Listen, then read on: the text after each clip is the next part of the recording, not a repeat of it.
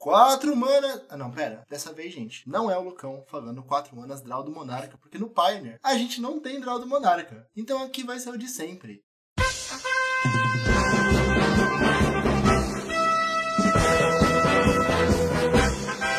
Alô do Blizzards? Olha, parou de ser Monogreen Ramp pra virar Nictus Ramp. Vamos banir, hein? Não me fala em quatro mana que eu já tenho vontade de fazer um Spell Queller aqui.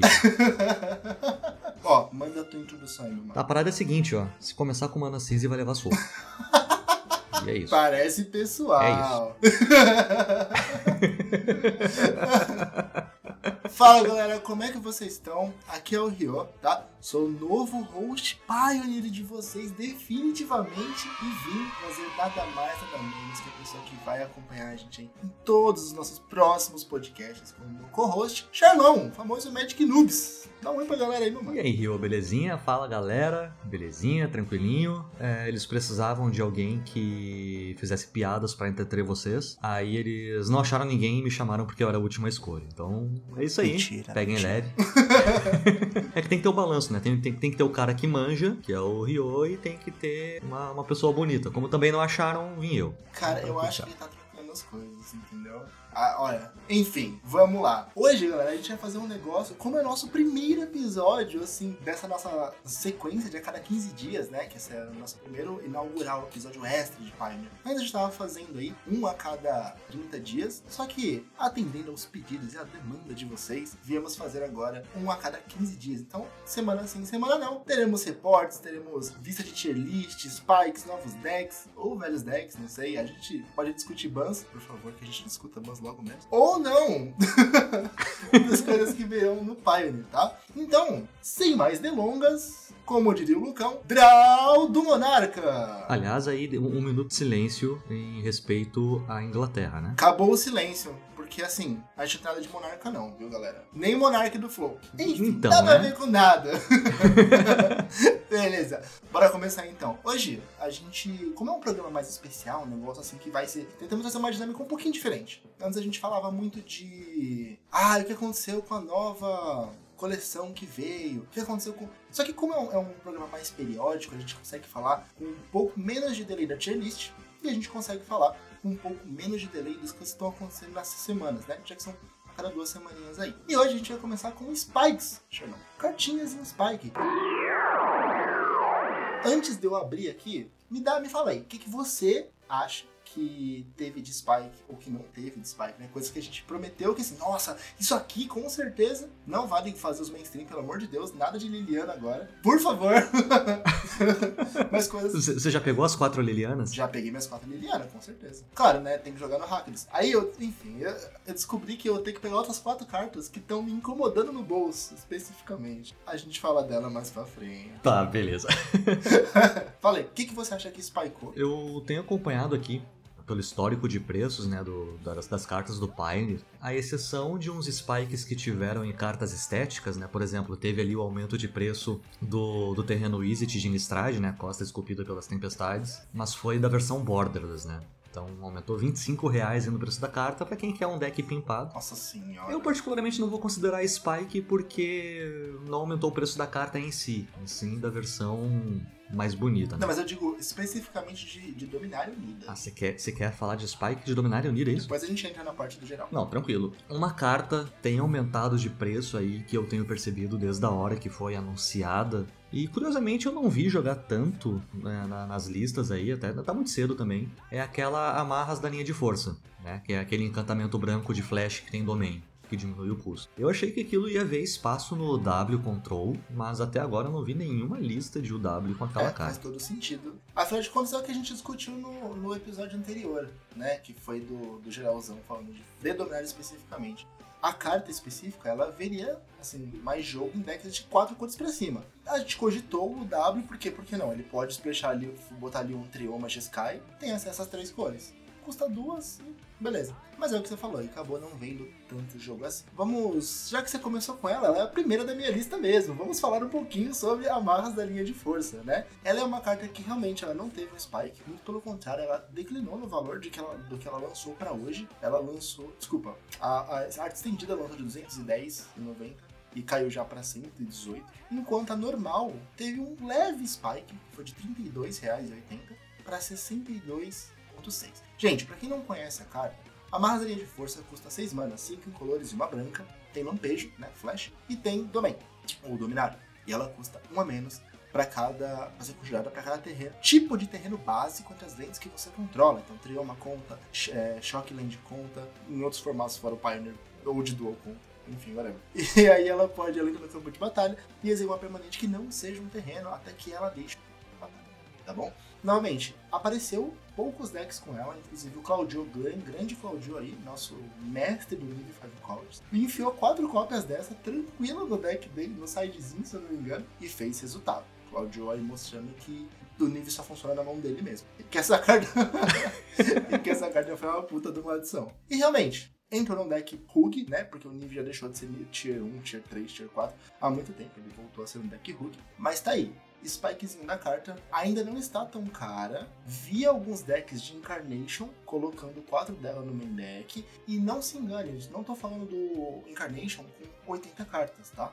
Com o Iorion tá falando Incarnation com 60, com, sem Companion, com o Iorion dentro do main deck. Depois a gente fala sobre esse deck né, também mais pra frente na parte de, de novos decks com Dominário Unido. Pulando amarras, vamos para Serra Paragon, ou Exemplar de Serra. Você imaginava que essa carta tem Spike ou que ela ia cair de preço? Cara, é, é difícil, né? Ela é, O pessoal, eu vi uma galera chamando ela de Novo Lurrus né? Mas, tipo, putz, é uma, é uma, carta muito chata, cara. Se você não resolve ela e ela tá na mesa do oponente, ela é muito chata. Mas assim, eu, eu acho que tem muito removal por aí, né? É, eu não cheguei a ver ela no Pioneer ainda, né? No, na, nas jogatinas de mall ou até na, nas lojas. Eu vejo mais ela no T2. Então acho que ela tem mais potencial T2 do que Pioneer. Cara, eu acho que ela é um sleeper. E aí, galera que é nova aí, que não, não conhece muitos termos, a gente vai explicar pelo menos uma vez cada termo, tá?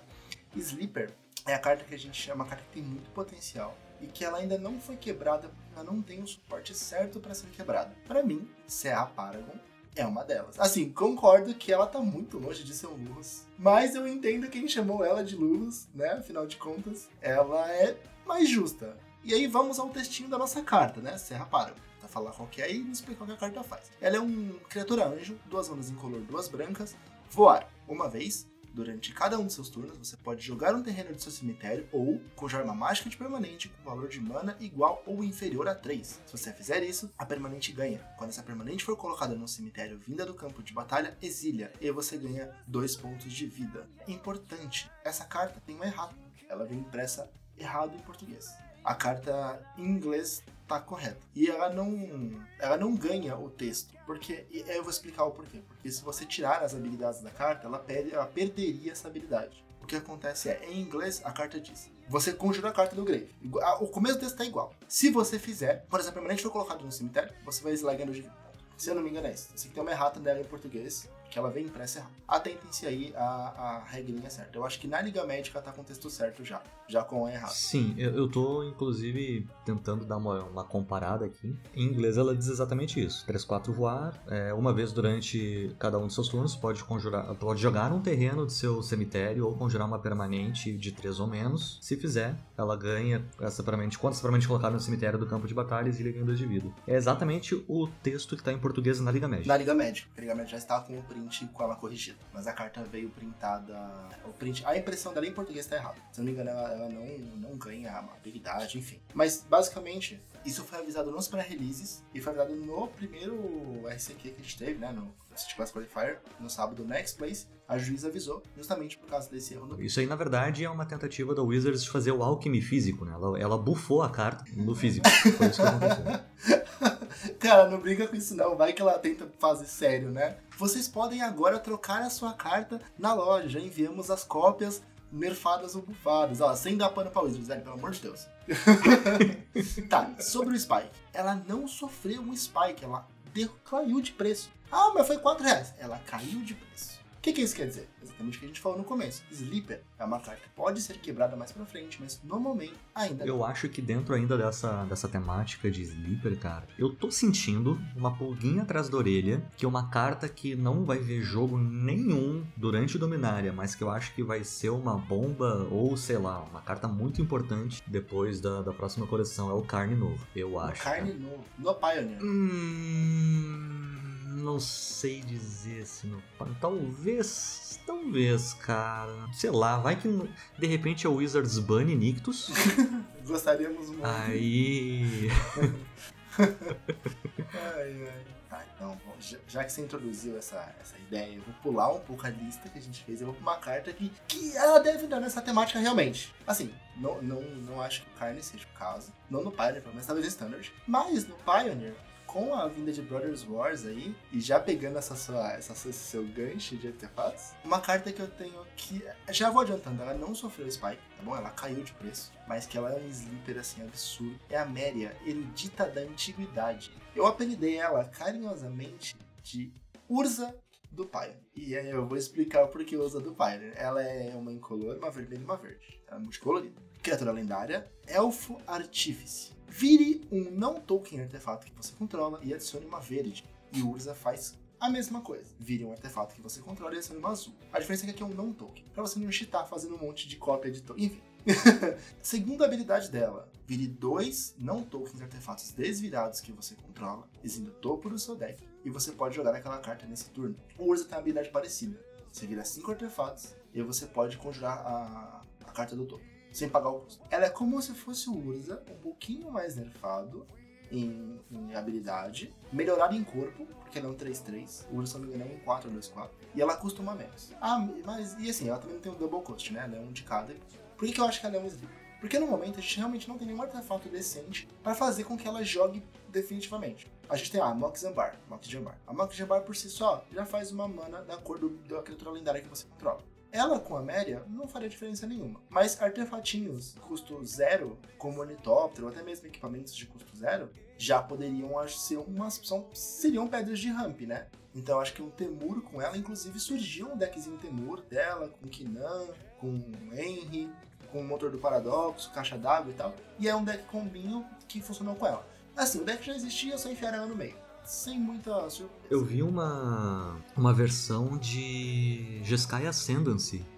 Com, essa build, No motor paradoxo. Ele vem. ele- na, na verdade, é, é um monte de, de artefatinho barato. Aí, tipo, tem Box Amber, Uhum. o Henry, né? Que você consegue conjurar o artefato do cemitério. E aí você vai combando com o Jeskai Ascendancy. É óbvio que isso não é um deck tier. Não, já foi um Tipo, e eu vi uma galera casca grossa, né, que faz resultado em challenge, em liga, tentando jogar, tentando fazer esse, esse deck de artefatos funcionar no, no mall. E essa galera tava fazendo 1-4, 0-5.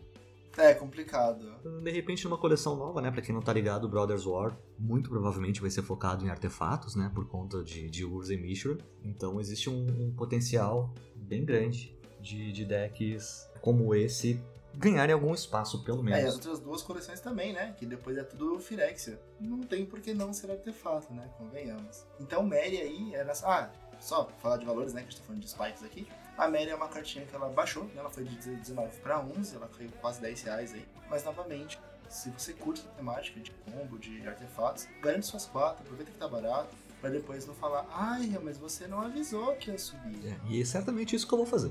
Eu vou chegar pro, pro Yoda daqui Nossa. três meses e falar, pô, mano, É. você ter avisado, cara. Cara, o que eu ouvi disso, mano. Todas as vezes. Falei pro Charlinho, inclusive, né? É, Charlinho, pega quatro daquela comando de meu flor que vai subir, mano. Isso eu falei, ó, lá em Innistrad. A carta é boa, tem coisas boas, faz muita coisa por duas manas. Ele falou, não, eu acho que eu vou pegar assim. Aí ele pegou quatro. Pegou dois reais cada uma, se não me engano. O playset das foil hoje tá 400 reais. É um negócio. O playset foil da comando de flor tá 400 reais, né? O normal tá saindo os 35 cada um. Tá 140 reais as quatro cartas. Pô, você pagou 2 reais. É, Né? é, é, compli Né? complicated, cara. Quando começou a subir, tipo, já tava mais ou menos caro. É, Quando começou a subir, acho que há um mês atrás, é, eu fui atrás e consegui pegar duas delas por 35 o par. Pô, pegou bem. Pegou bem, porque esse valor você paga uma hoje, entendeu? É, então. E aí eu tô enchendo o saco do Charlinho já também, já faz um mês, um mês e pouco, pra ele me passar duas, e até agora ainda não consegui. É, tá, a gente não consegue encontrar ele, né? Pô, o menino tá aí todo ocupado. Pois é, cara, ele tá com essa história aí de querer ganhar dinheiro com música, coitado. Doideira, né? Inclusive, abraço, Charlinho.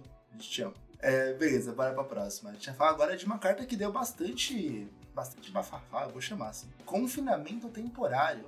Temporário em lockdown. Uma incolor, duas brancas. Ó, ó, eu vou deixar falar dessa inteira, fica à vontade, tá? Quando ele entra em campo, ele exila cada permanente não land com valor de mana igual ou inferior a 2. Até que ele saia do campo. Vai, Gerson. Cara, eu vou dizer que eu tô aliviado, tá? Eu tô muito aliviado porque eu achava que essa carta ela ia em tudo que era side branco não agro. Como eu tenho jogado bastante de espíritos ultimamente, eu tenho ficado bastante assustado. Mas a gente vai, vai aprendendo com o tempo, né? E além de não ter, não ter visto muito jogo, que eu tenho reparado, e assim, eu tenho falado que não tenho visto muito jogo porque minha experiência é basicamente com o mall, né? Então assim, eu não sei no físico como é que tem rolado. Ah, até porque a coleção foi lançada esse fim de semana no físico, então tem muito pouco tempo. E eu tô muito aliviado de não ter visto muito. da galera não ter jogado muito com ela. A gente vai falar, né, daqui a pouco de, de decks com, com Dominária e enfim. E eu vou falar algumas coisas do W Control, que é uma outra carta que eu achei que estaria pelo menos no side do W, mas não tem rolado. A galera tem preferido jogar com buraco portátil mesmo. E também tem o bocejo, né?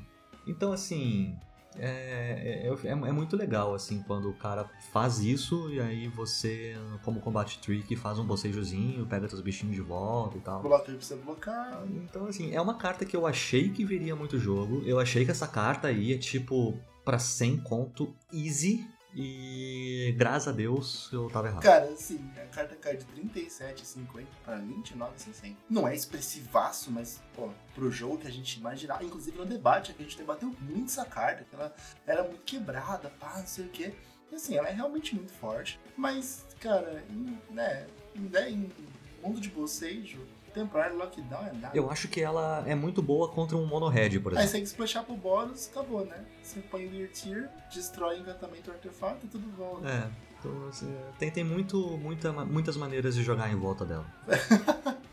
Precisa de muito buff pra você ver jogo. Que a gente vai entrar numa cartinha que a gente não comentou muito, mas ela bem que possibilita muitos decks, tá? A gente vai falar do Catamagia Vodaliana, ou Vodalian Hexcatcher que é o nosso Lorde Tritão. O Tritãozinho, Tritãozinho. Lordezinho Tritão. Duas manas, um incolor, uma azul, flash. Outros Merfolks que você controla tem mais um, mais um. Sacrifica um Merfolk, anule uma mágica de não criatura, a menos que o seu controlador pague um. Já vou falar dos valores dela, tá? Ela saiu aí por 96 reais, beirando 100 conto a carta. Tudo bem, é uma carta rara, mas né? E hoje ela está para os seus míseros 56,82. E isso sim é uma queda expressiva e por que, que eu tô falando aqui dela hoje e por que, que a gente falou, né? Não comentei. Por que a gente falou do temporário lockdown? Ela e o temporário lockdown também são sleepers no meu ponto de vista. Porque falta algum ban, falta algum suporte para essas duas cartas verem muito mais jogo. O que, que, você acha aí do nosso Kata Magia? Eu acho que. Porque assim, a gente tem aquele efeito, né? A gente tem que considerar spike e queda, mas a gente tem que considerar uma outra coisa, né? Que é o efeito idiotice de loja oportunista. Né? Porque a gente está falando aí de, de, preços que a gente viu, esses preços iniciais, eram preços de pré-venda de lojas que queriam. Galera, desculpa, tá? Mas assim, sendo bem claro, é loja pega otário, né? Porque tipo. Ah, meu Deus, um Lorde Tritão, 150 conto. Mano, não, né? Então assim, espera, cara, espera, espera a coisa estabilizar. Essa carta é o maior exemplo disso. Então, outra carta, fazendo um comparativo, outra carta que a galera ficou, meu Deus do céu, vai quebrar o Modern no T2, a porra toda, é o, o Teferi... O Teferi Monoblue, né? O que... Aham. Exato. Essa carta bateu 300 e poucos reais. Bateu 350 reais. Cara, mano, não, velho. Não. Aí a galera, teve galera comprando Play 7 na pré-venda, porque ia quebrar formato e achava que ia bater 600 conto, ia ser um novo Jace Mind Sculptor e não sei o que. Bem feito. Bem feito. E, e assim, cara, eu ouvi algumas pessoas. Obviamente é uma carta que a galera ia testar, principalmente no Pioneer, né? Que tem tem company e tal. Mas, cara, o fato é, não tem como, na minha opinião, na minha extremamente iniciante opinião, você ter um deck realmente competitivo tribal se você não tem criaturas que geram muito valor. Então, por exemplo, beleza, você faz um company, pega dois catamagia vodaliana. Beleza, cara, você tem mais dois, mais dois pros seus bichos, mas tipo, é diferente de você fazer um company num humanos ou num espíritos. Que você coloca lords, você tem um dois para um, um bicho que que entra, é, exila uma permanente do oponente, ou entra, exila uma mágica que não é anulável, ou entra, bufa todo mundo com marcador, sabe? Tipo, é, é um outro nível, sabe? Eu acho que falta isso pro Tritões, assim. Eu acho assim, o Tritões realmente tem bastante, bastante Lorde, né? E o suporte dele é um pouco fraco. É, mas eu acho que assim, ser, se a gente for bem objetivo, nem pensar é, na carta em si, voltando na parte que você falou do Pega Trouxa, pensa comigo. Qual foi a última vez que a gente teve um Tritão Modern competitivo? Assim, nem antes de Modern Horizons 1 a gente tinha. Tinha um ali Tier 6, Aí quando saiu o FON, a galera, sabe, quis brincar, mas ainda assim, não. No, no Legacy, onde tem muito mais Lord bom, Tritão é um deck muito. Eu vi, eu vi até uma, um tweet muito engraçado é, de Playmobil, que é uma, é, uma juíza, e ela foi, acho que foi para BH recentemente, e ela tweetou assim: é, porque, pô, fui no torneio Legacy e não tinha nenhum deck de, de Merfolk. Cadê os decks de Merfolk? Aí acho que foi o Elba do Fazendo Nerdice que comentou assim: tá, mas você foi em 2015? Cara, é isso, tá ligado? É exatamente isso. A gente espera um negócio assim, né? Que, porra, Merfolk, onde tem mais suporte, deveria ser o Legacy. E, e hoje não tem mais, sabe? Não existe, porque. Ok, eu entendo. Ai, mas é que Pioneer é um formato mais cadenciado, é mais nerfado, dá pra brincar. Não é assim, brother. Não é assim. Se você pensar que um dos decks Tier 1 é o hack dos mid-range, é muito similar ao Jund do Modern, onde que Merfolk tem espaço? Não tem, brother. Não tem espaço. Ah, só pra, só pra dar nota aqui no podcast, gente, o Teferi que o Charlon mencionou é o Teferi Mestre do Tempo, tá? Ele é duas manas incolores, duas azuis de M21. A habilidade estática dele é você pode ativar a habilidade de lealdade do Teferi, desse Teferi, né, Mestre do Tempo, no turno de qualquer jogador a qualquer momento em que poderia conjurar uma mágica instantânea. Você pode fazer ele é, a resolver a habilidade Instant Speed. O mais um dele compra uma carta e depois carta, famoso loot. O menos 3 é criatura alvo que você não controla sai de fase. E o menos 10 jogue dois turnos extras depois desse. Essa ult pode ser sleeper, tá? Ele pode ser sleeper por causa da ult, mas aí teria que vir uma coisa de proliferar muito forte, onde a gente conseguisse chitar muitos marcadores, enfim, não é o caso hoje. Isso é carta de commander, cara. Isso é carta de commander. Abraço pros comandeiros aí. E essa aqui, hein, Charlão? Essa aqui, Adormecido Evoluído. Uma mana preta, Adormecido Evoluído.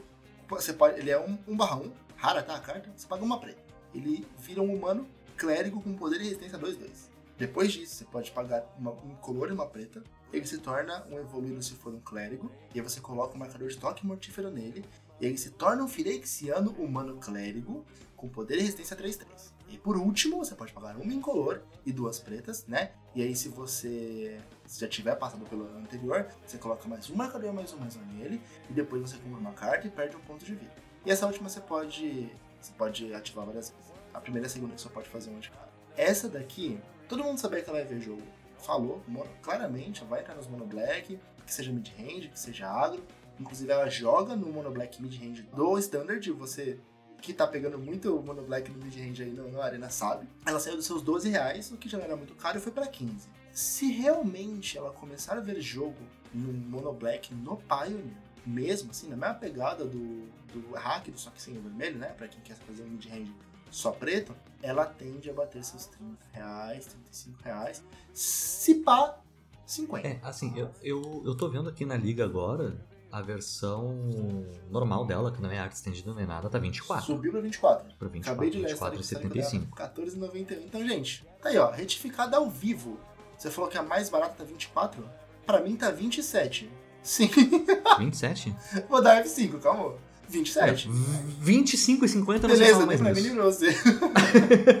é, não, 27, 27, agora eu vi aqui. É, cara, é, é uma carta que ela, ela lembra muito aquele espírito do Monoblue Spirits, né? Que também é uma mana 1 barra 1, você paga uma nevada para ele virar um 2, 3, depois mais 3 nevadas. Não, é paga duas nevadas para 2, 3, 3 nevadas para virar um 4, 4 voar e depois mais quatro nevadas para ganhar dois marcadores mais um mais um e quando causa dano de combate compra uma carta. É uma mecânica muito parecida com aquele level up, né? É, ele é o level up sem o nome de level up, né? Porque não pode pôr level up fora da temática da, da coleção. Então é isso. Então, gente, refutados ao vivaço. Ao vivaço. A carta tá quase 30 reais, velho. E ela saiu por míseros aqui. Eu vou até voltar. 12 reais. Então, ajudem-me. Comprem as cartas. Comprem as cartas. Agora a gente vai falar. É assim, não sei se você percebeu, a gente tá seguindo as cores, né? Com exceção ali que a gente deu um, um jump. Ainda no preto, vamos falar dela. A nossa mais mainstream carta, mais esperada, que vendeu mais box, que fez a galera do pré-release ensandecer a loucura para tirar 5 Liliana do Véu. Queridíssima, queridíssima, queridíssima.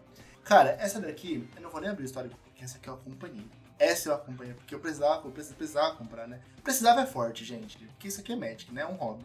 Eu queria muito comprar. A cartinha ela hoje, eu não vou nem. Eu vou filtrar por Innistrad. Eu vou filtrar do jeito que tá. Não vou nem filtrar por Dominário Nível. Ela, ela mudou de preço em todas as coleções dela. Ela está por 279 reais.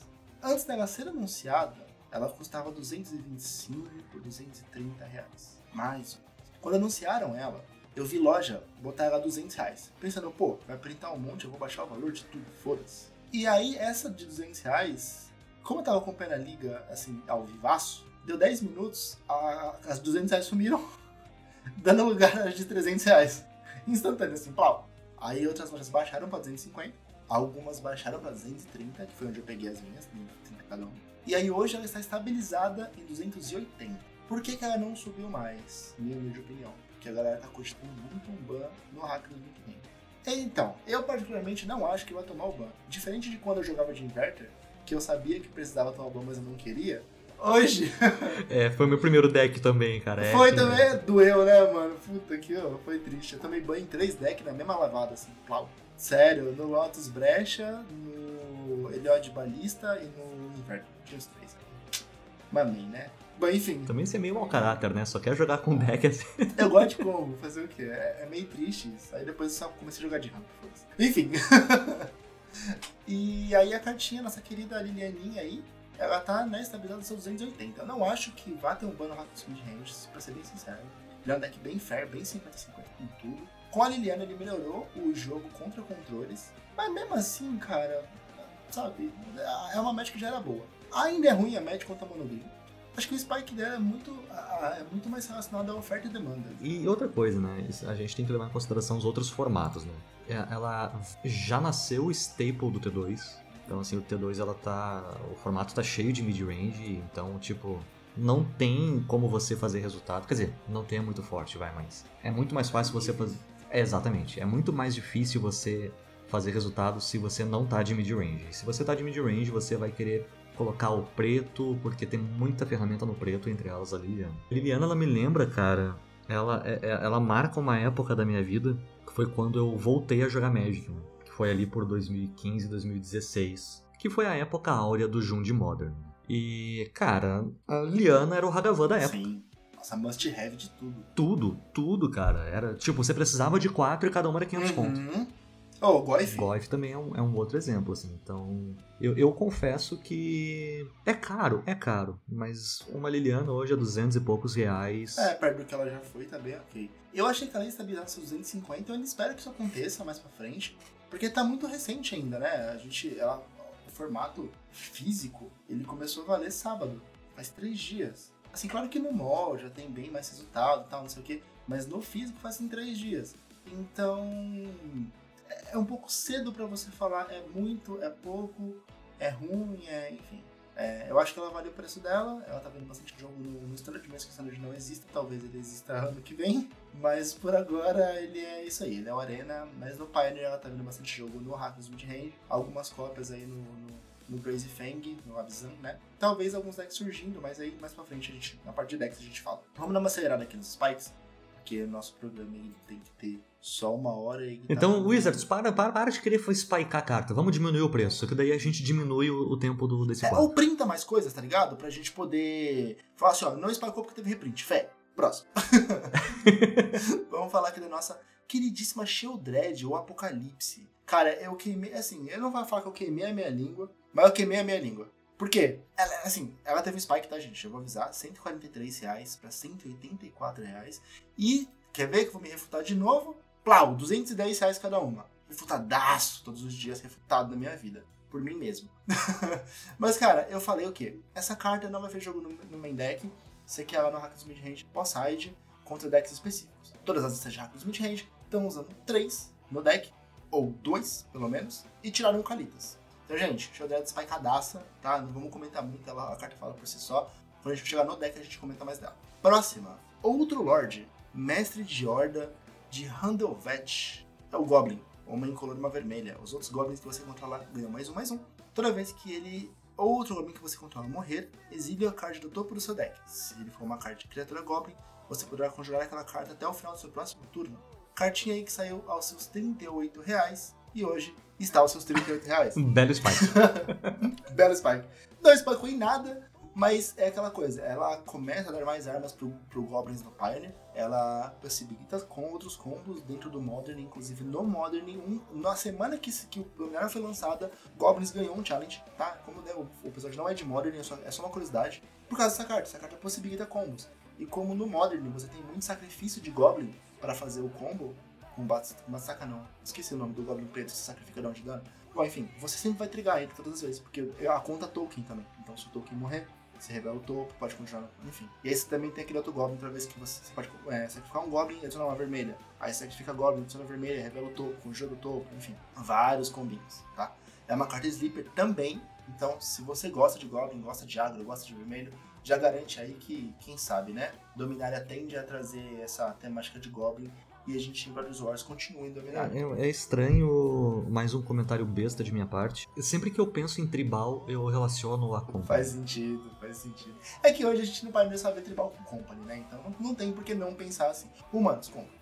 Spirits, Company. Até o Goblin, se você for fazer. Mano, você splash o verdezinho ali, ó, pra Company, que é exatamente o que o Humanos faz, né? Porque não faz sentido você não usar Company. Company é muito bom em deck tribal. Deck tribal normalmente é tudo custo 3 ou menos. Sim. E falando, falando tribal, aqui, Wizards. Dona Wizards. Eu sei que você ouve o Draw do Monarca sempre que sai episódio novo. Então, assim, ouve a voz da razão.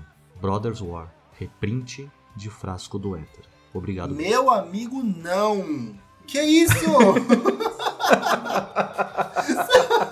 Caralho! Você quer Por favor. um frasco do Éter no Pioneer, velho? Mano, tem Liliana. Por que eu não gosto de ter um frasco do Éter? Então, assim, ó, Dona Wizards, já que a gente tá ali falando de tribal, ó, Frasco do Éter, Capitão Drogskull e Fantasmal Image. Se você trazer aquele pescadorzinho W, que ele é shapeshifter, metamorfo, traz também. É porque ó, estamos saturados de Company. Frasco do Éter no lugar das Company, Drogskull pra dar Hexproof pra todos os espíritos, menos ele. Aí você faz o Fantasmal Image pra copiar o Drogskull, que é duas manas.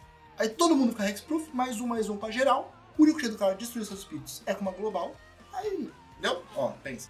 Voz da razão, ele tem razão. Ouve. Voz da razão. Voz da razão. Deixa eu perguntar uma coisa. Intervenção heróica é Pioneer ou não? Intervenção heróica é pioneerzaço. Vários reprints. Já foi side de decks tribais, ó. Fica, fica a dica. Fica a dica. Alô, Wizards. Vamos lá, próximo ainda falando de tribal, hein? Estamos na vibe dos tribal hoje. Visionária da Coroa de Folhas. Leaf Crowned Visionary. Duas verdes.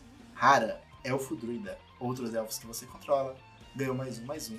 Toda vez que você conjurar uma mágica de elfo, você pode pagar uma verde. Se você fizer isso, dê um draw. Essa daí foi outro pega-trouxa, cara. Cara, eu, assim, com relação a valor, sim. De fato, saiu por 77 reais e ela tá hoje a seus 56. Caiu 20 e poucos reais. aí. Mas eu vou te falar uma parada, e a gente vai falar mais disso mais pra frente. Ela desenterrou o elfo. Sim, sim, sim. Tem uma lista de, de BG elfos aí que tá, tá bem bacana. Mas, mas desenterrou com força os elfos. Ela desenterrou os elfos a ponto da galera do, que usa de Mono Black, do Hackers, ter que usar Carvec Ah, o que dá menos um, menos um, né? para dar menos um. Aham, é o engenheiro da praga do Pioneer. Menos um pra tudo, até pras minhas criaturas. Foda-se. Se matar o Lorde já tá ótimo. Então, assim, ó, gente, você que gosta de elfo, tribalzinho aí, ó, pode pegar as quatro, tá? Pega, pega, pega, pega com força, cara. Mas assim, ó, com vontade, tá? Porque no mal tá chovendo, aparentemente ele não veio pro físico ainda, mas logo menos vai vir. A gente vai falar desse depois. Vamos pra nossa próxima. A gente vai entrar na parte dos artefatos agora, e são só duas cartinhas e a gente encerra a nossa parte de Spike. Né, nosso, nosso Spike aí do Mutantes, como é que é o nome? Do X-Men Evolution. Cara, essa aqui, essa aqui teve um spikeaço. Assim, né? Não dobrou o preço, mas subiu. Silex de carne. Três incolores, artefato, artefato lendário e é uma carta mítica, né? Silex de carne entra no campo de batalha virado. Os jogadores não podem pagar pontos de vida para conjurar mágicas nem ativar habilidades que não sejam habilidades de mana. X, vira ele. Exile o Silex de carne. Destrua cada permanente de não terreno com valor de mana igual ou inferior a X. Ative somente como um feitiço. Sabe o que, que, sabe que essa carta me lembra? Aquela carta que joga no trono do Modern. Como é? Oblivion Stone, né? Oblivion Stone, exatamente. Três manas, você paga, acho que é, é, é quatro pra colocar o marcador? Não. Quatro pra colocar o marcador, se não me engano, num- numa permanente sua, de não land, Isso, e aí paga cinco pra, pra sacrificar e. pra extra ficar. Exatamente. Essa daqui é um pouquinho mais cheatada nesse aspecto. O problema é que ela não, não, não estoura no- no- quando ela entra, né? Mas mesmo assim, velho, é muito A forte. menos que você esteja de monogreen, porque monogreen aceita qualquer bosta. E aí tem, tem as listas de monogreen jogando com, com o Teferi de Innistrad, né? Aí você puxa ela do side com carne, dá o mais do Teferi, desvira. Aí você, ati- aí você traz de volta o, o, o Chain Veil, aí você ativa o Teferi de novo, aí você desvira, aí você vira, aí você ativa de novo, destrói dois Planaltos, põe dois Planaltos para ativar mais duas vezes, ativa, desativa, ativa, desativa. O, o lado bom do jogo físico é esse, né? Se você vê o oponente fazendo isso, você sempre tem a, a opção de levantar e enfiar a mão na cara dele. Galera, não façam isso em casa. Não, façam na loja, é muito mais divertido. É muito mais legal, por isso que eu disse. e a spike dela foi de 67 reais para 71. Não é um spike absurdo, mas o spike é mais devido ao Commander, tá? Não é, não é por causa do pai. Tem um combinho já com ela. Próxima cartinha. Bons Ventos completado. Weatherlight Completed. Ela não teve um spike, já vou adiantar, ela caiu de preço. Porém, Sleeper. E é Sleeper de um deck específico. Sleeper do Rato do Sacrifício. Beijo, Guto. Gutão, tamo junto. Parabéns pela final. Ah, você me lembrou de uma coisa. Camadinha. Galera, quero todo mundo aí deixa no comentário mandando mensagem pra gente aqui, ó. Parabéns por ganhar a final. Você ganhou o Qualifier na X-Place. Parabéns, você merece o mundo, brother. Espero que você vá bem, assim, lá na, no próximo Qualifier, né? Que é o nosso PT. Eu, eu fiquei muito, muito, muito feliz da final, cara, que foi o Guto e o Kamada. Tipo, dois, dois jogadores que estão sempre se esforçando, sempre estudando, sempre treinando e, e chegaram lá. That's what she said. acho que, putz, fiquei muito feliz mesmo. Fiquei feliz e triste, né? Feliz por não ter ganho por outro ter perdido. É, feliz por ter ganho e outro ter perdido. Mas, mano, feliz pelo resultado de modo geral. Acabei acompanhando de casa, que naquele eu fiz um 0-2 drop gostoso. Então foi. Até, mano, jogo da vida, né? Magic, velho. Magic. Magic não tem muito o que fazer, não. Mas assim, ó, de novo, camadinha, parabéns, velho. Você merece. E Gutão, parabéns também, mano. Foi por pouco, mas no próximo a gente já vai desenrolar. Não, mas vai, é- vai chegar, é questão de Parabéns. tempo. Waterlight saiu aí por 70 reais, hoje ela tá uns 47 reais,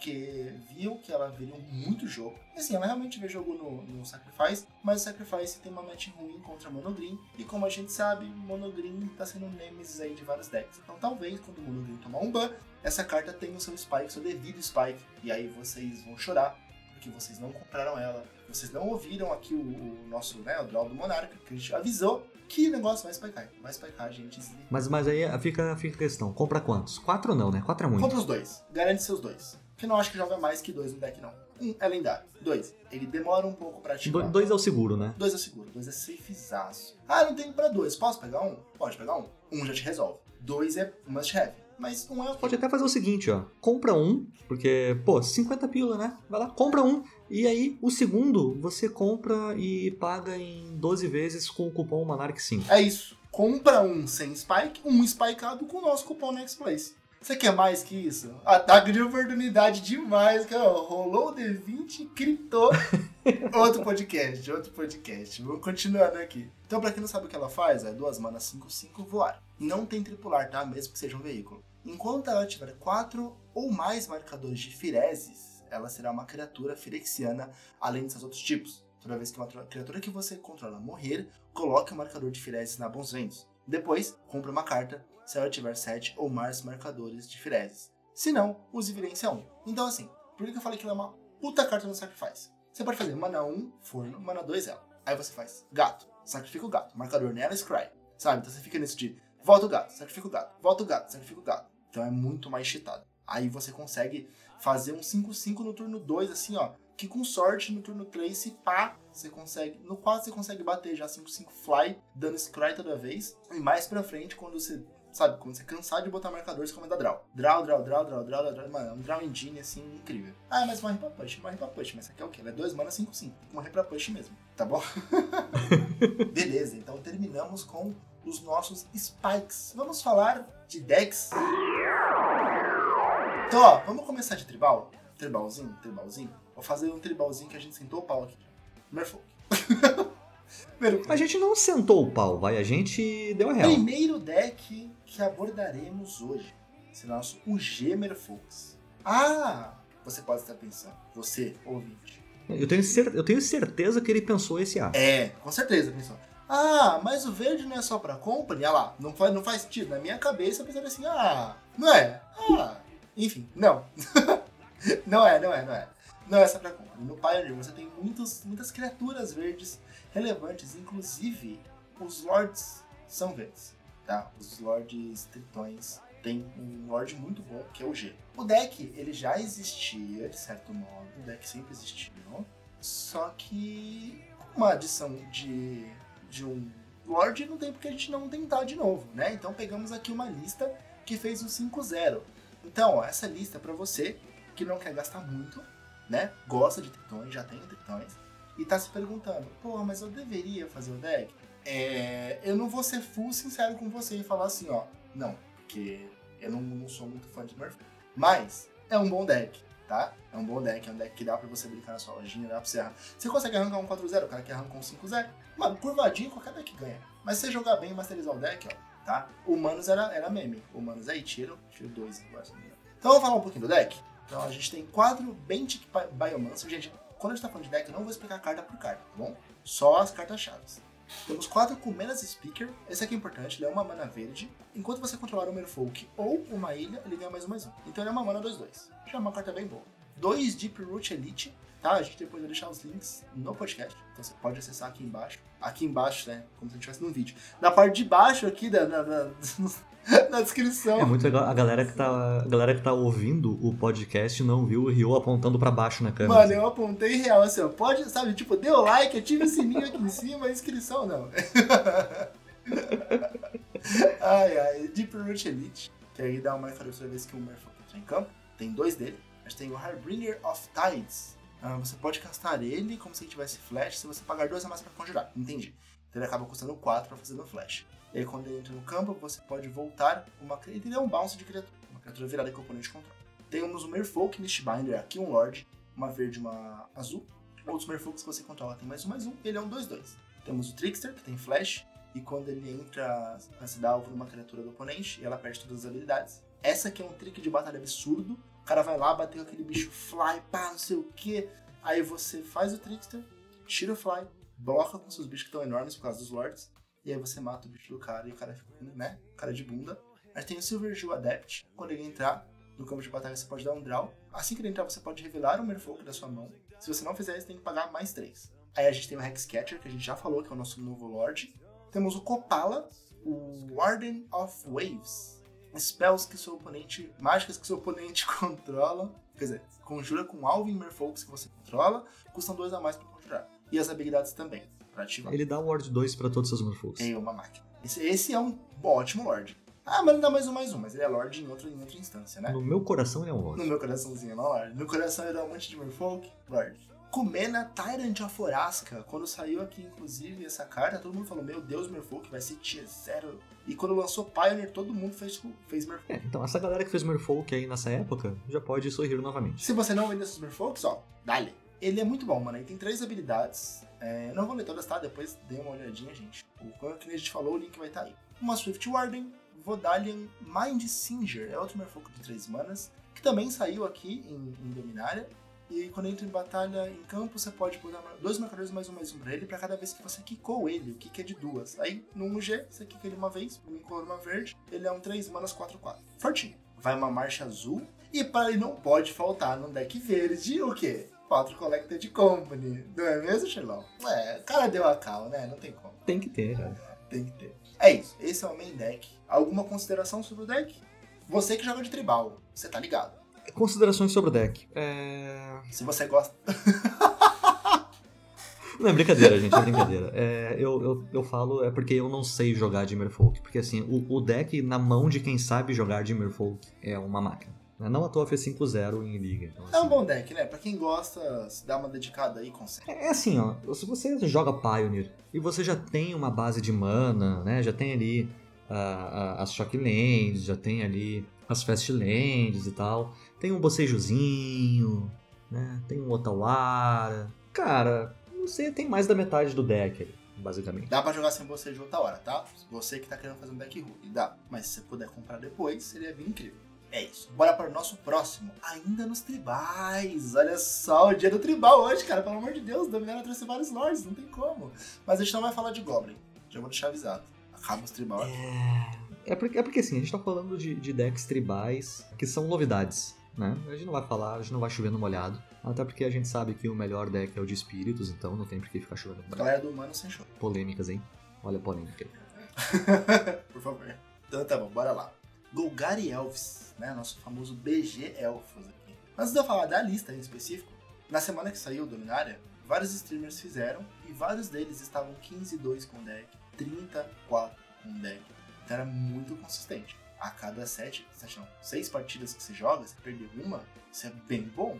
Pra um deck, sabe, tribal, que você não tem muito, muito suporte, é muito bom. O, o diferencial do deck de elfos, ao meu ver, assim, é que, ao contrário do, da maioria dos outros tribais, eh, e aí eu cito o Merfolk que a gente viu, o próprio Espíritos Humanos, é que a ideia não é crescer verticalmente o campo, né? Tipo, né? Aumentar o poder das criaturas, é aumentar horizontalmente. Então você tem uma board ali de 427 elfos 2-2. Parece um White né? Exatamente. Exatamente. esse. Então fica muito difícil de lidar. Color Pie totalmente errado. Alô branco. Alô Wizards.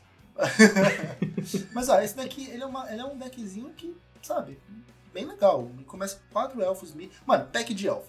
4 elfos místicos, 4 Lenoir. Bom, aí ele botou Gespera Sentinel, que é uma cartinha de Keldheim, que aí você vira uma criatura desvirada e faz uma.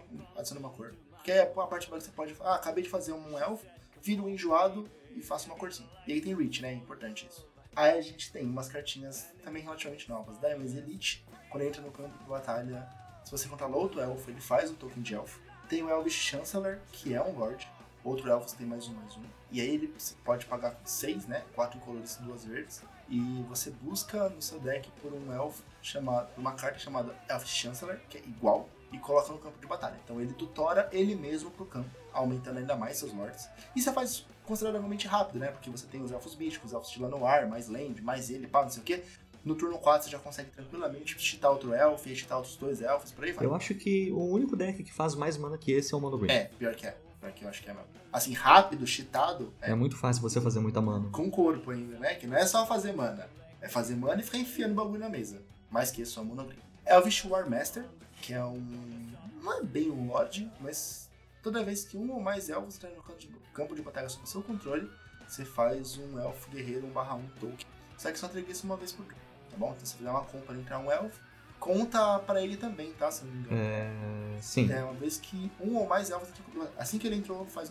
A gente tem o nosso Lorde que a gente já falou. Quatro cópias, óbvio. A gente tem o Circle of Dreams Druid. E esse aqui é o elfo. É o Burst de Jaya com cor. Ele faz uma mana verde pra cada criatura que você troca. Quem não sabe, o Burst Jaya é uma land extremamente cara. E aí é uma land, né? Ela tem a mesma habilidade sendo uma land.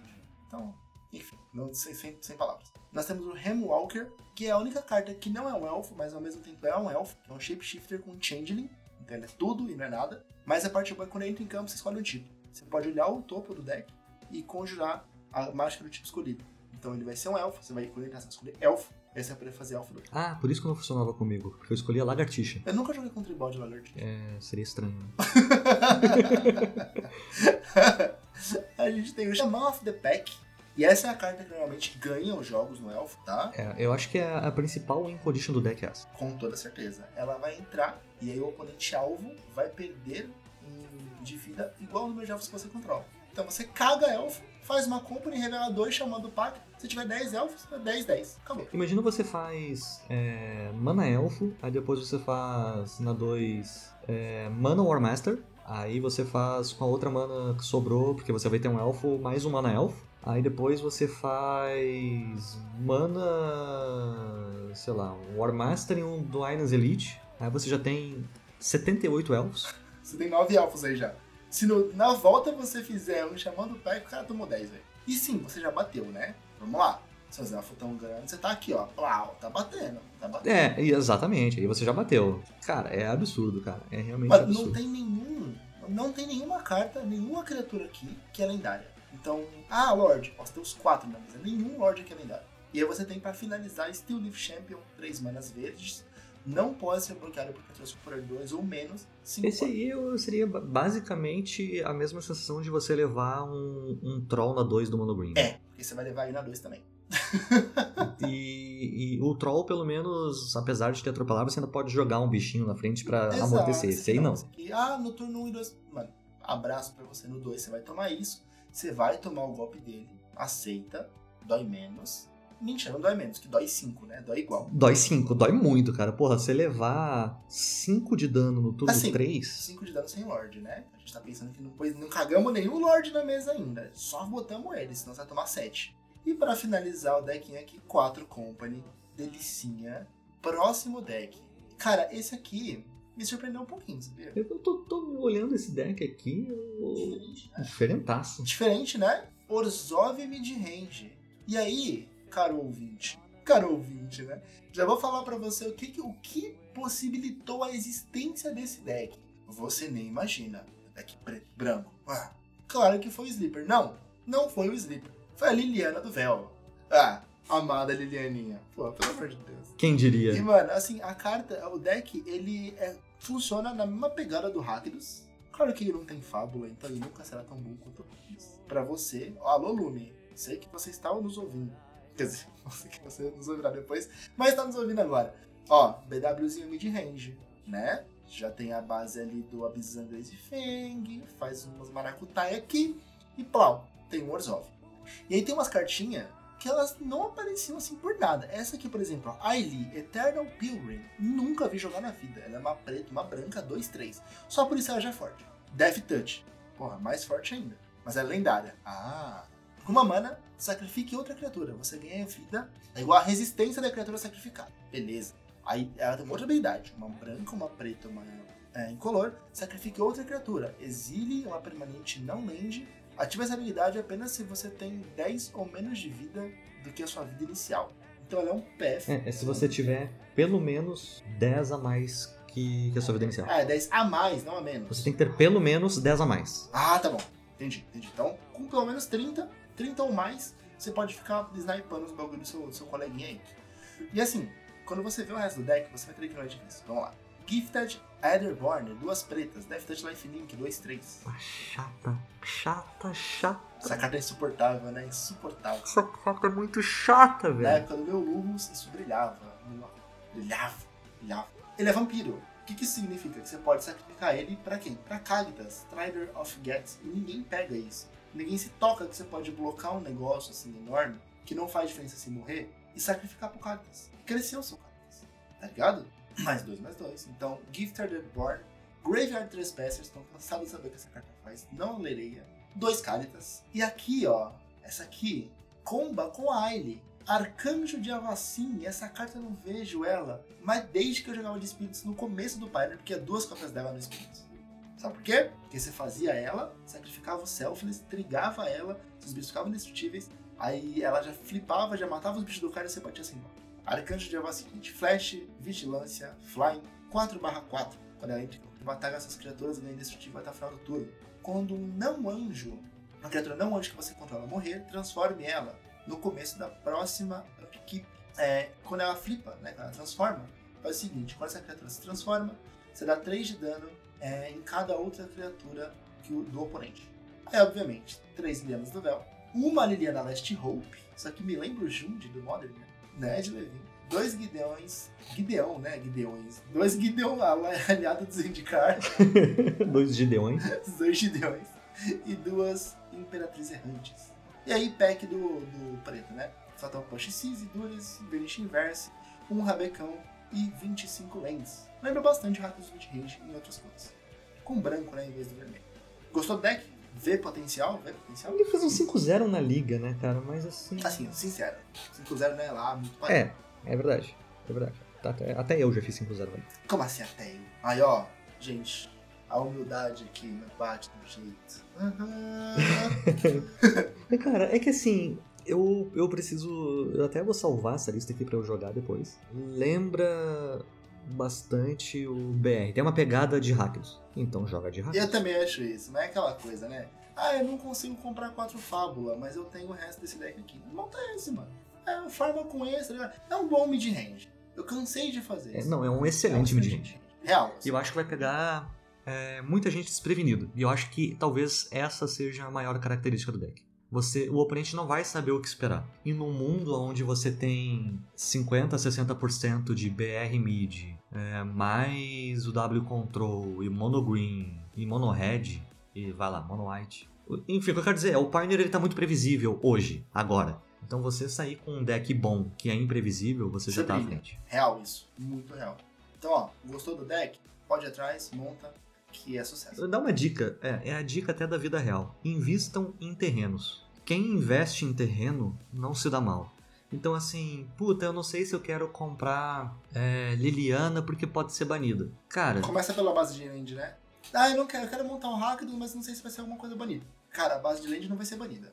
Vai pela base de land. nunca. E, e aí é, é aquela coisa, você já tira muitas vezes até 60% do valor do deck na base de lente. Como tira? Eu tô ensaiando pra montar um Izzet e não monto porque eu não tenho a base de land. É, uma coisa que eu fiz, que eu não me arrependo, nunca ter pego as 40 Shocklands quando saiu o bloco de Ravnica último. Justíssimo. Eu tenho todos os Shocklands. Paguei 25 reais em cada. Ah, quero montar um deck. Porque quando você tava baratinho, né? Tipo, tá. Exatamente, tá 20, 25 conto cada uma. Não tinha por que não pegar. Faz total sentido.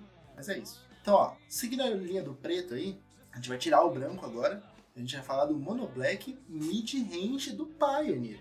Você aí, ó, que quer jogar Standard e quer ter um deck aí pra poder jogar um pouco dos dois, vai que Standard volta pro Fizz, essa é a hora. E aí você vai ver umas semelhanças aqui com o último que a gente falou. 4 Gifted Airborne, 4 Trespasser, e aí a gente vem com Murderous Rider, 3.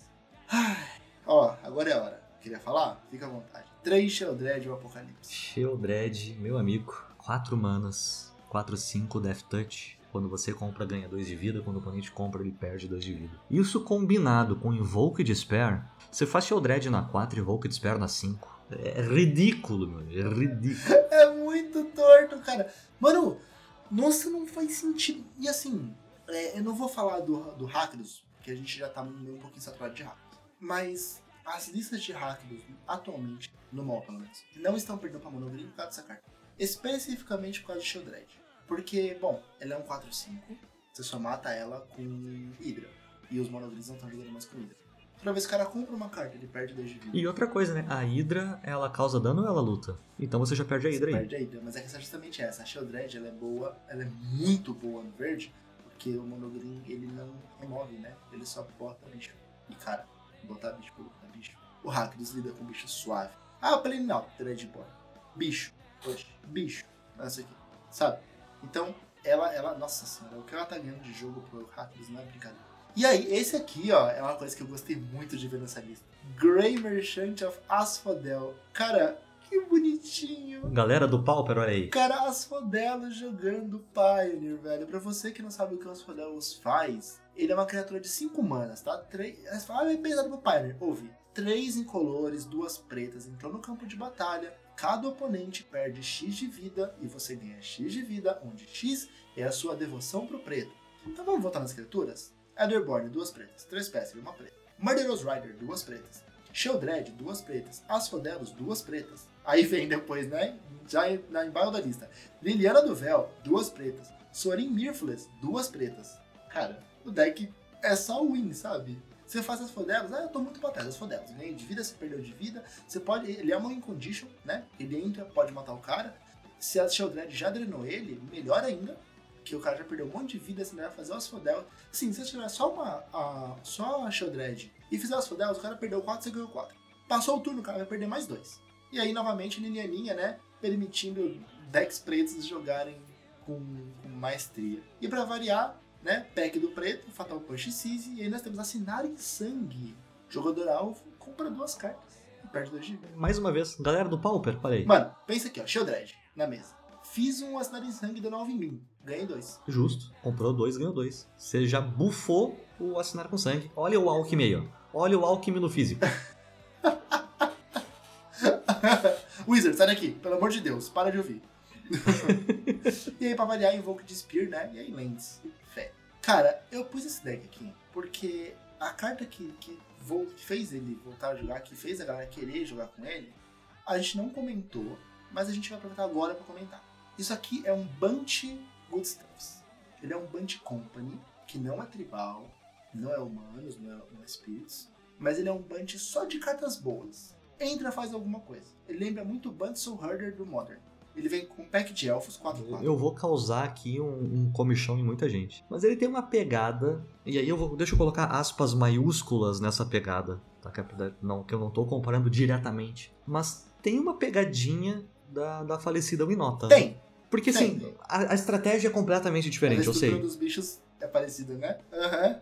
Eu vou te falar de quem que é esse deck aqui, ó. Do Cláudio. Cláudio né, obviamente essa lista aqui que a gente tá ouvindo aqui não é dele, mas é essa é a primeira pessoa que voltou com o deck e falou, porra, e se eu jogasse com isso? Foi ele, primeiro 5-0 foi ele, pós-dominária.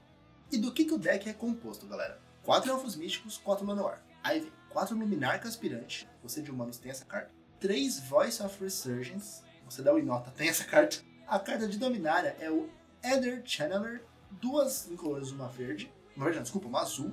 Quando entra em campo de batalha, você escolhe um. Ou você cria um pássaro branco com barrão voar, ou você volta, né, bounce, né, uma outra permanente não land, ou você dá um draw. Aí a gente tem Arconte de Emélia. Essa carta é maravilhosa. Odiosa. Cara, eu odeio essa carta, eu odeio tomar essa carta, mas eu adorava fazer. e aí a gente tem o balão, que é a. Mano, essa estrutura de deck foi o deck que me fez amar Magic. Eldrazi Displace. Três mana, gente. Pelo amor de Deus. Ouve isso. Que delicinha, ó. Duas incolores uma branca. Que tem The Void. Ah, destrói a criatura branca. Não destrói ele porque ele não tem cor. Ah, mas a carta é branca. Ele não tem cor. Aí você paga duas qualquer e uma genérica. Isso é importante. Porque ele tem a mesma pegada do, do Tofnot Seer. É, é, não é genérica, é incolor. Desculpa, então duas genéricas e uma incolor. E aí você exila outra permanente. Você blinka uma, uma permanente, velho. Volta, vai volta. Isso é maravilhoso. Por quê? Deck de ETB é muito bom, né, cara? Uhum, eu gosto muito, velho, muito. Você tem três Reflector Mage no deck e três Spell Queller. Pensa assim, ó. Eu tenho um Arconte de Emélia no campo e um Displacer. Aí o cara fez mágica. Aí eu vou lá e faço Queller. Anulei a mágica do cara. Anulei entre aspas, né? Deixei no Queller. Beleza? Já fez um spell? Já. Então eu vou brincar meu Queller. Sabe o que você faz com a mágica do Queller? Você enfia. você perdeu a mágica do Queller. Por quê? Porque você não pode fazer a mágica. Por quê? Porque o cara tem a porra de um Arconte de Emery no campo, cara. E aí o Displacer pode brincar o Queller quantas vezes ele quiser, desde que você tenha três manas para brincar o Queller. Sabe quando é que você vai fazer a mágica? Nunca! Você nunca vai fazer a mágica. Aí eu vou dar alvo no Queller. Com o quê? Com Punch? É, Blink. Perdeu o alvo no Queller e não pode gastar mais nada. Aí então eu vou matar o seu, o seu Arconte, Blink. No Queller aqui, ó. Perdeu, perdeu o seu removal, que deck bom, mano. Que deck bom. Eu montaria ele com todo o prazer de novo. Que deck bom. Eu vou até salvar. Eu vou salvar esse deck. Pera aí. Me dá um tempo. Eu vou guardar esse link aqui. Que eu vou montar essa bosta. E aí, pra, pra finalizar, né? Quatro Collected Company que não pode faltar. E a gente também tem o Ranger Class. Esse, aí, esse Ranger Class é bem pra. Né? Vamos lá. Coisas de dominária que ajudaram esse deck a existir. Penland, o W. Penland, o G que elas geram a incolor que você precisa para brincar o displacer. Pra brincar o pra brincar com o displacer. Porra, Reflector Mage, plau, brinca, tá ligado? Aí eu fiz um bicho, Reflector Mage. Brinquei Reflector Mage. Sabe quando você vai ver esse bicho? Nunca. Ah, mano, queria muito fazer esse deck, velho. Cara, que, que deck odioso e maravilhoso. O cara. deck é incrível, não é? Nossa, eu tô, eu tô assim. Gente, vocês têm que entender uma coisa. Você que tá ouvindo aqui, é, é uma comoção real minha. Eu tô amando esse deck. Eu, eu, eu, vi a lista, gostei, assim, né? Bati o olho, falei, pô, legal, vou levar pro Pioneer. Mas que lista bonita! Nossa senhora, eu tô queixo caído, velho. Não sei o que dizer. Não sei o que dizer. Mas eu tenho que passar, né? Senão o nosso podcast não acaba. Vambora. Última lista. O W Control. Trouxe o W Control por um único motivo. Temporário lockdown no main deck. Ah, mas é. É é Commander, né? Commander. O W Control. Ah, é Commander. É oitentinha, né? Oitentinha, W Control, oitentinha. Mas, uma coisa que muito me, sei lá, me dá a pegada tem ali, ó, dois Portable Role e dois Temporary Lockdown. Sabe o que faz sentido? Eu vou explicar. Você vai fazer Yorion, e aí você vai tirar os Portable Role e o Temporary Lockdown, certo? Aí você resolve o Temporary Lockdown primeiro, e depois os Portable Role. Não, não faz sentido não. Esquece o que eu falei. Esquece tudo que eu falei. Esquece. Não faz sentido nenhum. Porque não importa o que resolver primeiro, vai limpar no campo tudo. Se o Portable Role resolver primeiro, ele vai exilar e depois o Temporary Lockdown vai exilar o Portable Role e vai devolver. Se o Temporary Lockdown resolver primeiro, ele vai tirar os Portable Role e o Portable... Não, os Portable Hole não, não vão ter alvo. Não, eles vão ter Se eu blinkar os dois e resolver os Portable Hole primeiro, os Temporary Lockdown vão tirar os Portable Hole. Se inverter, o, o Temporary Lockdown vai resolver e os Portable vai aquilo que o Portable Hole pegaria, o Temporary Lockdown já pegou. É verdade. É uma bosta. Mas eu trouxe só pra falar que se você quiser usar, gente, o Temporary Lockdown no W, fica à vontade. Faz sentido? Assim, eu, eu, eu, eu até entendo, né? Porque, principalmente agora com elfos aí, né? Sei. É meio pegado.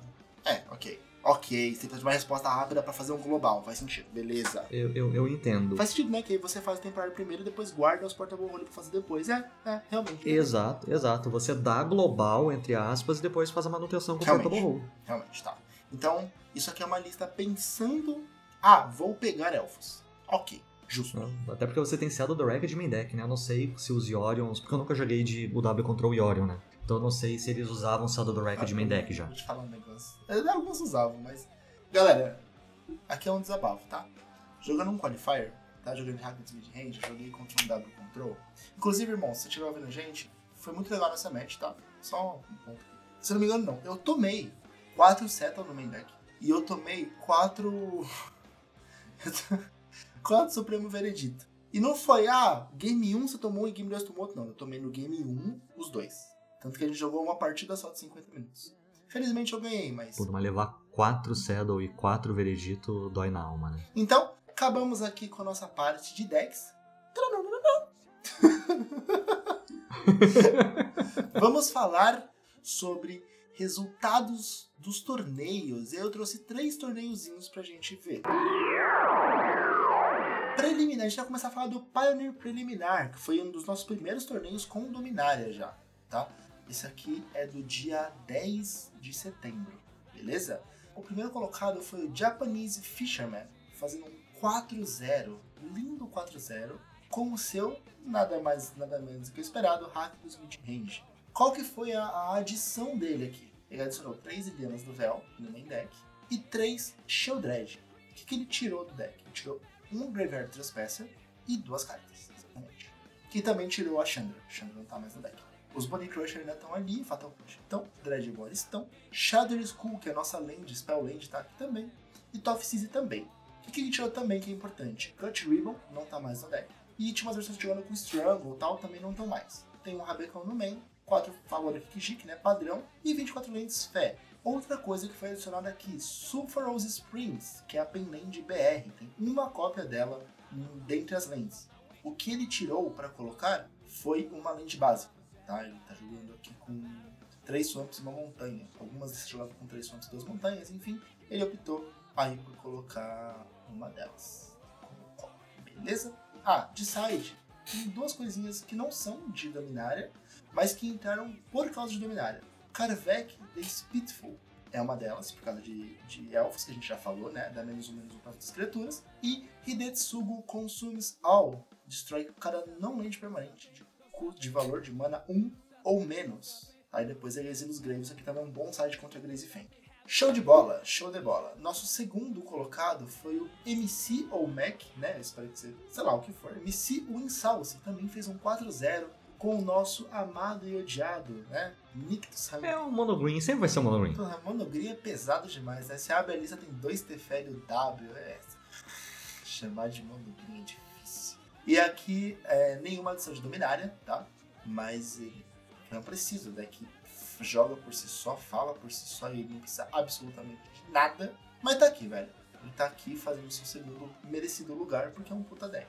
Importante, tá? Pra você que tá ouvindo a gente. O Monogreen, ele voltou a... A gente vai falar de tier depois, mas ele voltou a ter muita relevância por culpa da Liliana. Tá? A Liliana fez com que o hack dos Midrange jogasse muito mais do que já estava jogando. E o Monogreen é um predador mais do que natural. Então se o deck já estava vendo muito jogo, que era muito forte, com o hack dos midrange querendo jogar mais, o Monogreen só fala, opa, quer dizer que eu posso ganhar tudo agora então? Sim, é isso que quer dizer. Vamos lá, terceiro lugar, Bob Jackson fez um 3-1, jogando aí de UW sem Orion, o W bom, né? O W bom, o bom o W. Coisas diferentes que eu vi na lista dele aqui, que eu não esperava ver. Dunscar no main deck, Detention Sphere, também aqui, acho que visando pegar elfos, tanto do Scar quanto o Detention Sphere. O Doomscar, primeiro, ele tem o Fortel. Então, assim, ele foge de Seize e Durez e coisas do tipo. Segundo, Queller não pega, porque ele custa 5, mesmo que você pague 3. Então, assim, ah, tem veredito, ah, Queller, puta, beleza. Queller não pega Doomscar, então eu vejo essa diferença. E o Detention Sphere tem rolado já faz um tempo aí mesmo antes do, do Elfos, ele tem, é, tem, uma, tem essa diferencinha aí também. O mesmo esquema. Qual que é a ideia do The Sphere? É pegar o quê aí? Pegar monogrim, é pegar humanos, é pegar espíritos? Qual que é a ideia? Cara, ele, ele é bem versátil, né? Porque você pega tudo que tem o mesmo nome. É tipo, normalmente a gente bota no main deck o negócio que a gente precisa responder o meta assim, médico. É, ele, ele, ele, é bem versátil mesmo. Ele tá dividindo os Absorb com Já Sabia. Mais uma cartinha aí com o Fortel. Aí duas marchas, né? Padrãozinha. E aqui, ó, outra cartinha pro Fortel. O Fortel vindo com força, né? Behold the Multiverse. A, a galera tá usando o slot de Memory Deluge, né? Antigamente, né? Até alguns meses atrás, se usava 3 Deluge main deck. Aí a galera tá, tá fazendo 2-1 ou 1-2 no caso, né? E novamente faz todo sentido, né? Com o hack dos crescendo absurdo, vai tomar cis a torta direita, cartinhas com Fortel, porra, salvam sua pele absurdo. E algumas coisinhas do side aqui, que, diferenciados, que eu achei até legal voltar. Ascanta, tem uma cópia de Search for Ascanta no side. Gosto muito, nossa, joguei muito com isso no Standard né? É os Path Suns Champion. Os Pathzinhas de 6 manas que cagava vários tokenzinhos, destruir todas as criaturas de poder 4 ou mais, né? Alô aí, Monogrim. Uma outra cartinha aqui com Fortel também, que é o Sterheim Unleashed. Crie 4 Cria um anjo 4-4, guerreiro, criatura token com fly e vigilância. Se essa spell for colocada em Fortel, você cria X em vez. X ao invés disso. Então o Fortel é XX, uma branca. Pô, legal? Legal, legal, legal. Você pode fazer isso no turno 3 e reduzir o custo da É que assim, eu, eu acho meio paia, porque o Fortel é X. Então você meio que já fala, ó, essa carta é essa aqui. Porque você tem que contar o quanto que você pagou. Porque se você fizer, por exemplo, no late game, esse XX, você pagar 4, você vai fazer 2 tokens em vez de 1. Como é que você vai marcar que você pagou 4? Entendeu? Não, o, o, Fortel você vai pagar 2. É verdade, é pra ativar, isso é pra virar, né? Pra, na, é na, no É verdade. É, é, exato. Você, você paga 2, né? Exila ela, e aí na hora de conjurar. Cara, pra você ver como eu não jogo com nada com Fortel.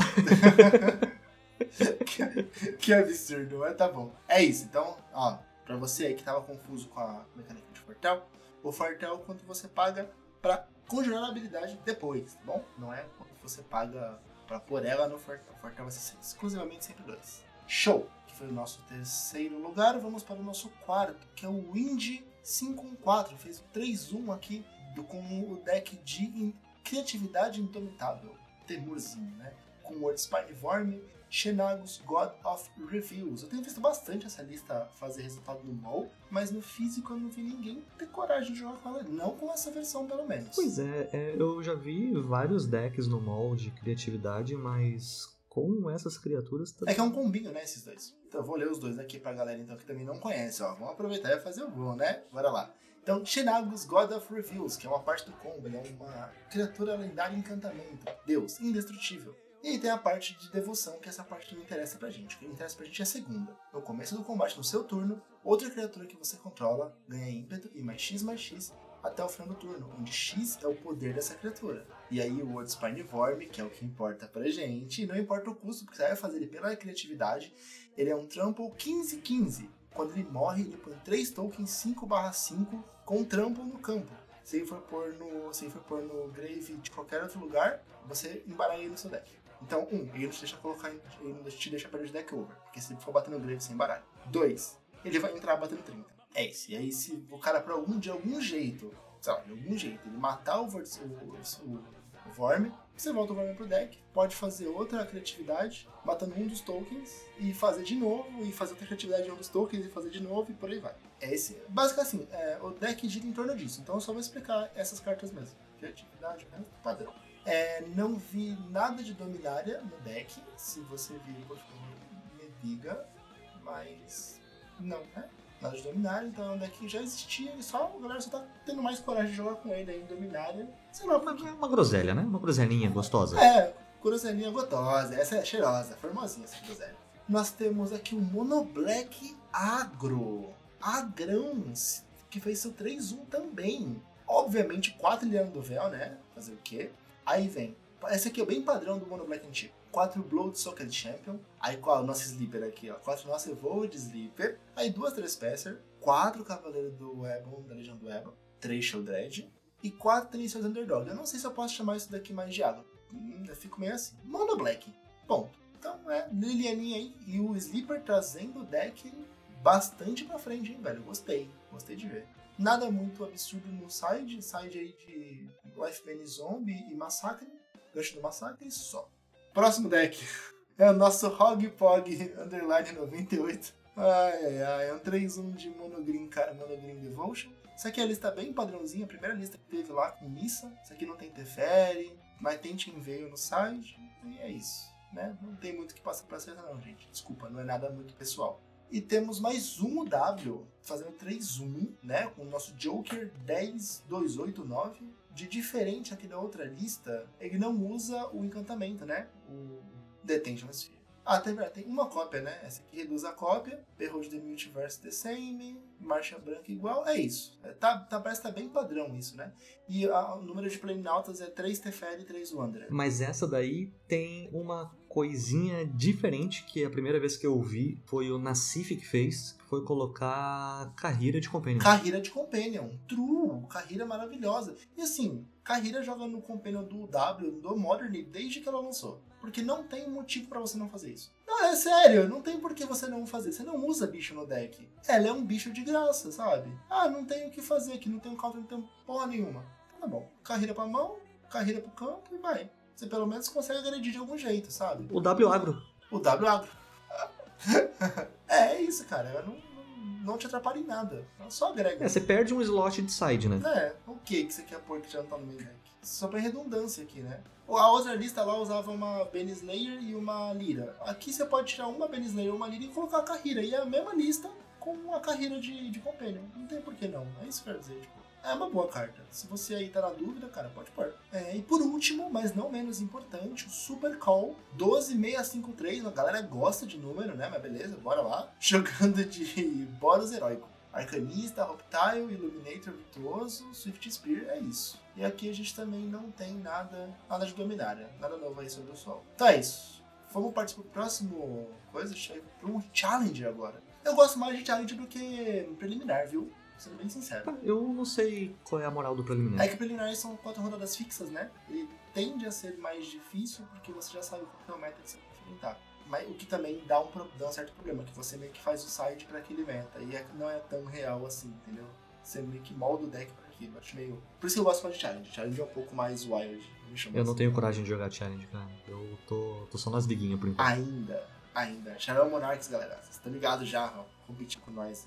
True. Então bora lá, próximo. Então, primeiro lugar, nada novo sobre o sol. Nada novo sobre o sol. Esperadaço do primeira semana de Dominária. Temos um hack dos mid-range, também com 3 Lilianas, 100 Cálitas, 3 Sheldred, padrãozinho. A diferença aqui é que ele não usa Rabecão no main deck, ele usa um Abrade no main deck. O resto é tudo igual. Ah, mentira. Não é tudo igual. O side tem 4 Leyline da Void, 4 Leyline preta e um Path of Peril. De resto, é igual. Segundo lugar, ah, o primeiro foi o Zaros, tá? Zar 0 os, é 0S. Segundo lugar, Russell Underline Wilson. Segundo lugar. Ai, ai, veio de Monogreen aí. É, Nictus Ramp com Teferi. É isso. Mano, gente, ó, eu vou, eu vou fazer assim, ó. Monogreen. Se for monogreen com Nissa, padrão, eu vou falar monogreen com Nissa. Se não for, monogreen com Teferi. Se tiver alguma diferença, eu aviso. Mas se não for, entendam. Lista padrão. Stock list e é isso. Tá bom? Então, lista com Teferi. Não tem, não tem o que mudar no deck. Não tem, velho. Não tem porquê. O deck já é incrível sozinho. Vai fazer o que mais nele? É, se bem que assim, né? A gente achava a mesma coisa quando tinha Nissa e achava um Teferi. Vai beleza, vai beleza. Tá bom. Monogreen em segundo lugar. Em terceiro, Funnyman 31399 de Monohead. Você, amiguinho do Monohead. O Funny Man, que ficou em terceiro lugar, botando o pintinho botando na mesa. Botando o pintinho na mesa. O pintinho na mesa.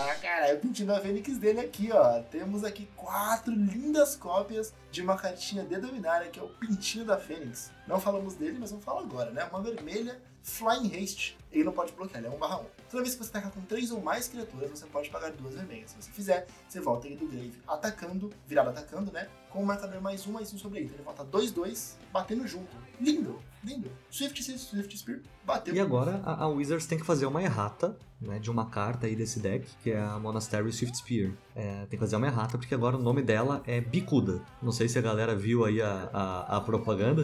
ah, mano, muito bom. né? Crack Neto redefiniu o Swift Spear como Bicuda. Cara, eu faria muito fácil. Eu trocaria muito fácil o nome dela por Bicuda.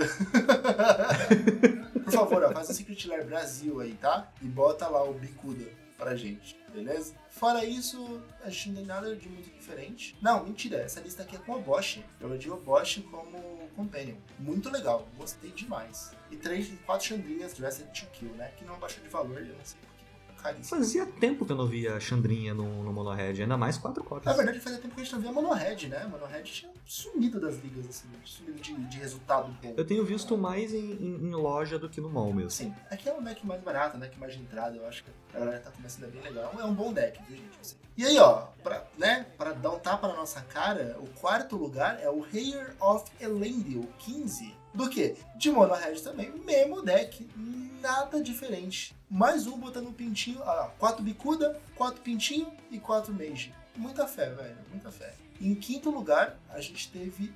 Nossa! Surpresa estou! Em quinto lugar, nós temos um UR Prowess com 4 Crocodile Drake, 4 Picotador e 4 Young Paramancer. Assim, a gente chama de Prowess, né? Porque não vai Fênix. É isso. Mas na verdade seria aqui um. Um, um R Pyromancer, na verdade. Né? Um R Pyromancer, exatamente.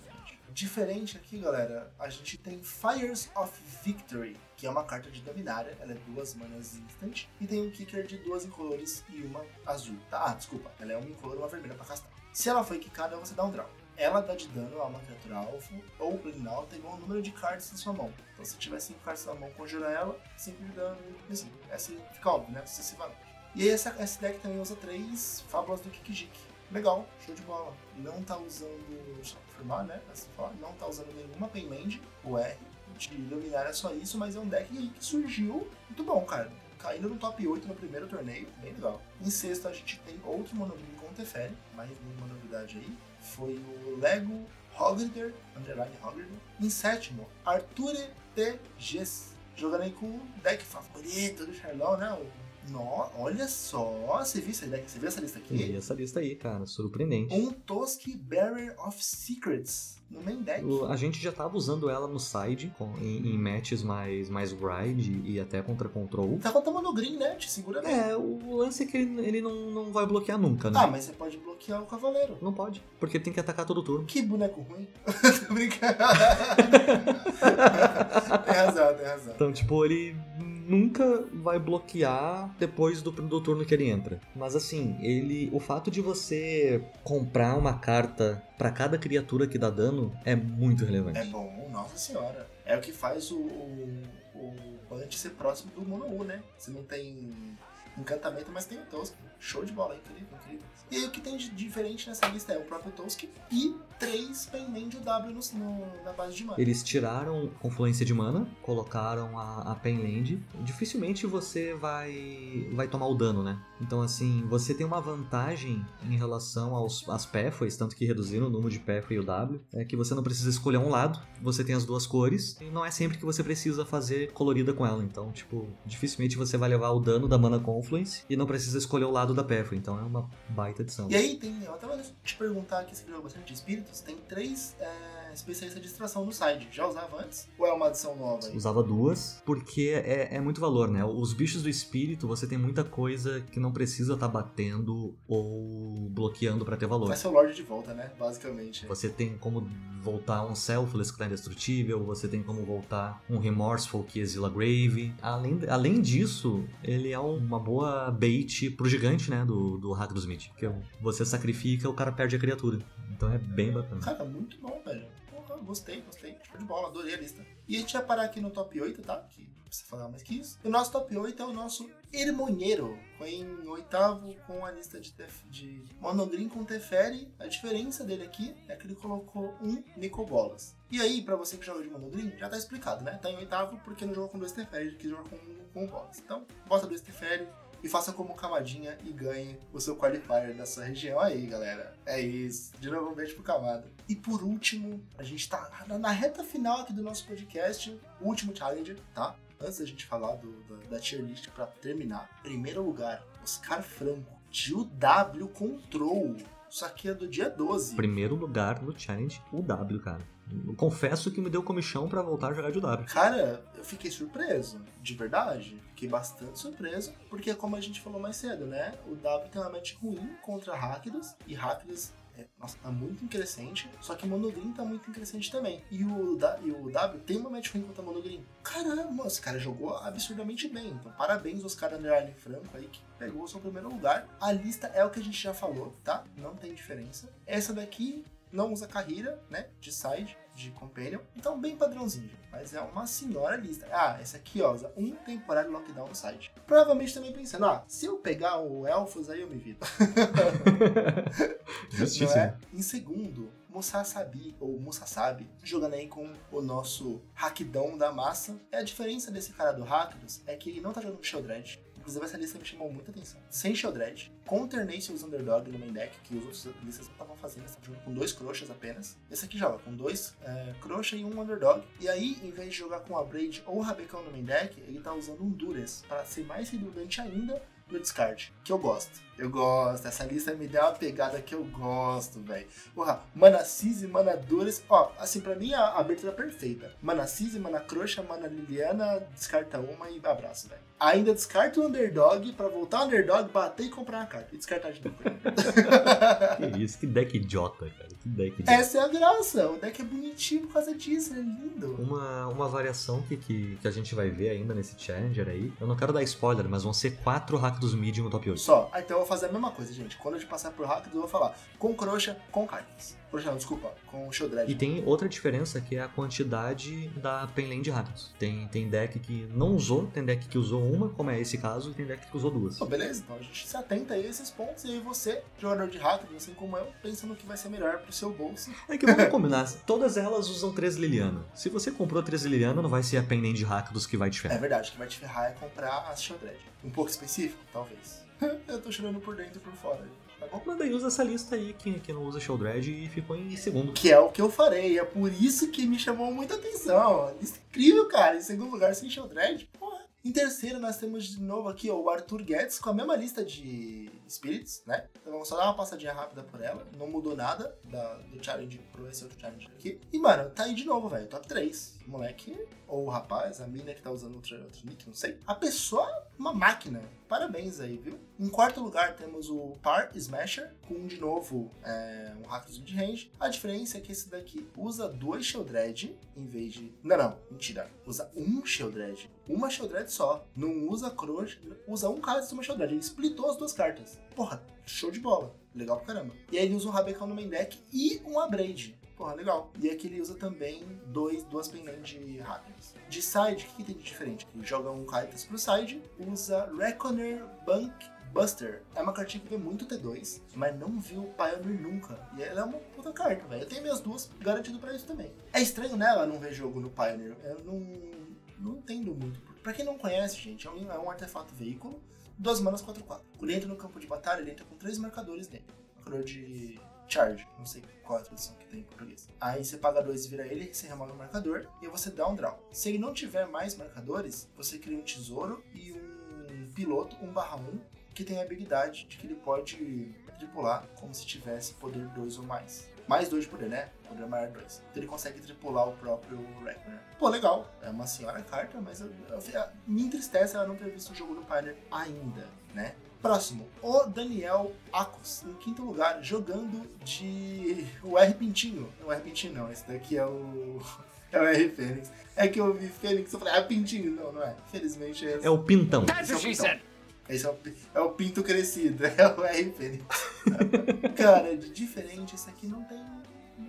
De diferente é ela não ter coisas diferentes Porque eu jurava, eu jurava que os Fênix iam usar aquela saga azul nova, Fundação da Terceira Via. Muito real, eu também. Na verdade, tem uma outra coisa que é muito diferente nessa lista aqui. Não tem picotador. O cara tá usando quatro Fênix, quatro coisas no gelo e um Drake sem picotador. O Charninho tá usando, pelo, pelo- pela última vez que eu falei com ele, ele tá usando uma coisa no gelo main e duas, dois side. E dois sides, isso aí. Quatro coisas, quatro picotador e quatro Fênix, exatamente. É uma lista, uma pegada bem diferente, né? É, ok, eu vou, eu vou chamar desse jeito, mas não tem nada. É bem budget. Porque picotador é caro. É, é, tá, tá quase dizendo 190. É, tá bem caro. Então, tipo, é uma, é uma lista mais budget, então pra você que joga de Fênix e acha que não pode ganhar nada, você pode, cara. Se você não tem picotador, não tem problema. Joga com as Fênix. Em sexto lugar, nós temos o Bob the Dog. Ó, Bob the Dog. Gostei. É, outro W Control. A diferença é que ele usa uma Detection Sphere só, em vez de duas. De side, ele usa Orvar the Allform, que é uma cartinha também que eu não vi em lugar nenhum. Mas vamos lá, vamos explicar. Ela é um 3 manas em colores um azul, lendário, shapeshifter com changeling, então é todos os tipos. Toda vez que você conjurar uma instant ou sorcery, se o alvo é uma ou mais permanentes que você controla, cria uma cópia daquela permanente, ou daquelas permanentes. Quando uma mágica ou habilidade que o oponente controla fizer com que você descarte uma carta, cria um token. Já entendi. Cria um token que é uma cópia da permanente. Você queria 4 Cs e um do Rest? Tá aí, ó. Tá explicado porque que o W ganhou o challenge e o Rápido 50 segundos. ai, ai, vamos lá. Em sétimo, EJK de Rápido Vigente. Dois Calitas sem Shieldred, com um Rabecão no main deck, uma Braid. Não está usando nenhuma Penend, né? Nenhuma Penend. De side diferente, nada só Reckoner, que a gente já comentou no anterior. E por último, esse aqui provavelmente é BR, Cenoura JF. Em oitavo lugar aí, parabéns Cenoura. É, é, sim, ele é BR, tá jogando de hack. É, tá bom, então Cenourão aí jogando de Rakdos. É, a diferença é que ele também não tá. Ele tá jogando com Shieldred, sim, tá? Com o Rabecão, sem a Braid e sem Penland também. E esse aí tá com, tá com ódio de elfos, né? Tá com dois. Cara, dois Kervek no. Mano, esse deve ter pego muito elfo aí pela vida, viu? E não feliz, dois Hidetsugu e quatro eventos de extinção. Muito ódio no coração, né? Um cara muita raiva. Mas aqui, ó, o evento eu entendo, tá? Eu também odeio o Monogreen, então evento resolve o jogo de um jeito, Charlon. Você não tá ligado, meu mano. Vamos acabar aqui, finalizar entrando por tier list? Tier list, bora lá. Tier list. Então, a gente vai começar com o tier S. Não vou tomar partido. Vou falar aqui como um podcaster sério, como sou. Monogreen Devotion, né? Nictus aí, esperado. Eu normalmente não gosto de pedir ban, eu não peço ban pra nada. Não peço ban pra nada mesmo, não pedi pra Inota. Não vou começar pro Monogreen agora. Mas se continuar assim, eu tô achando que o Monogreen perde alguma coisa. Provavelmente o Nictus. Que seria bastante complicado, né? Uma vez que você deu as Nictus de promo pro seu qualifier pro Pro Tour. né? Ou o Carne. Será que o Carne vai? Sabe por quê? Eu pe- eu pensava, eu pensava assim, nossa, o festival. Mas, mano, sem o festival, sem dar comba Teferi igual. Igualzinho. Você não, precisa, você não precisa do festival. O festival é só um a mais, assim, bem over. Sabe o que, que eles vão banir? Pestilente Caldo. Mas você não comba mais de de combo. Você comba com o quê? Veio. Não, Chain Veil você compra porque você tem infinitas ativações de Planeswalker. E aí você chega onde Você nisso? faz mana infinita pra você fazer uma hidra e bater. Aí você vira os bichos do cara com seu Teferi e bate. Mas o Pestilente Caldo ia ser um belo nerd. Mas, pô, pensando bem agora, acho que o Pestilente Caldo ia ser uma boa sim. Porque agora que você falou, assim, o Pestilente Caldo ele, ele vai voltar aos planos do Grave pra poder pôr planos na mesa de novo, pra assim ativar o, o Chain Veil de novo. Pode ser, pode ser. Não tem mais combo, né? Não tem um como. Você tem um deck que gera muita mana, tem bichão, você cresce a board, mas dá uma segurada. Aí toma um evento de extinção mamou. Pode ser, porque aí, tipo, eu entendo que o Monogreen hoje deve ser a ideia do Tron, né? Você faz um Tron ali, controla. Se o cara conseguir voltar, você perdeu. Agora, se o cara não voltar, tipo, você só insta ganhou. O Monogreen deveria ser isso, mas o que ele faz é combar e o cara não tem mais jeito de jogar. Ok, gosto, gosto. É um bom banco desse de Caldron aí, gente, ó. Vamos ficar de olho. Tirar. Isa de Fênix voltou aí, ressurgiu, né? Como uma Fênix, assim como o nome diz. Saindo do Tier B, é, saindo do Tier B, vindo pro Tier A. Ele ficou no Tier B desde a semana passada, ele veio pra cá agora. Porque ele é uma lista muito é, segura, né? Bom contra tudo, basicamente, se vira bem. E se você tiver uma boa gameplay do deck, velho, você só brilha. Não tem muito o que fazer.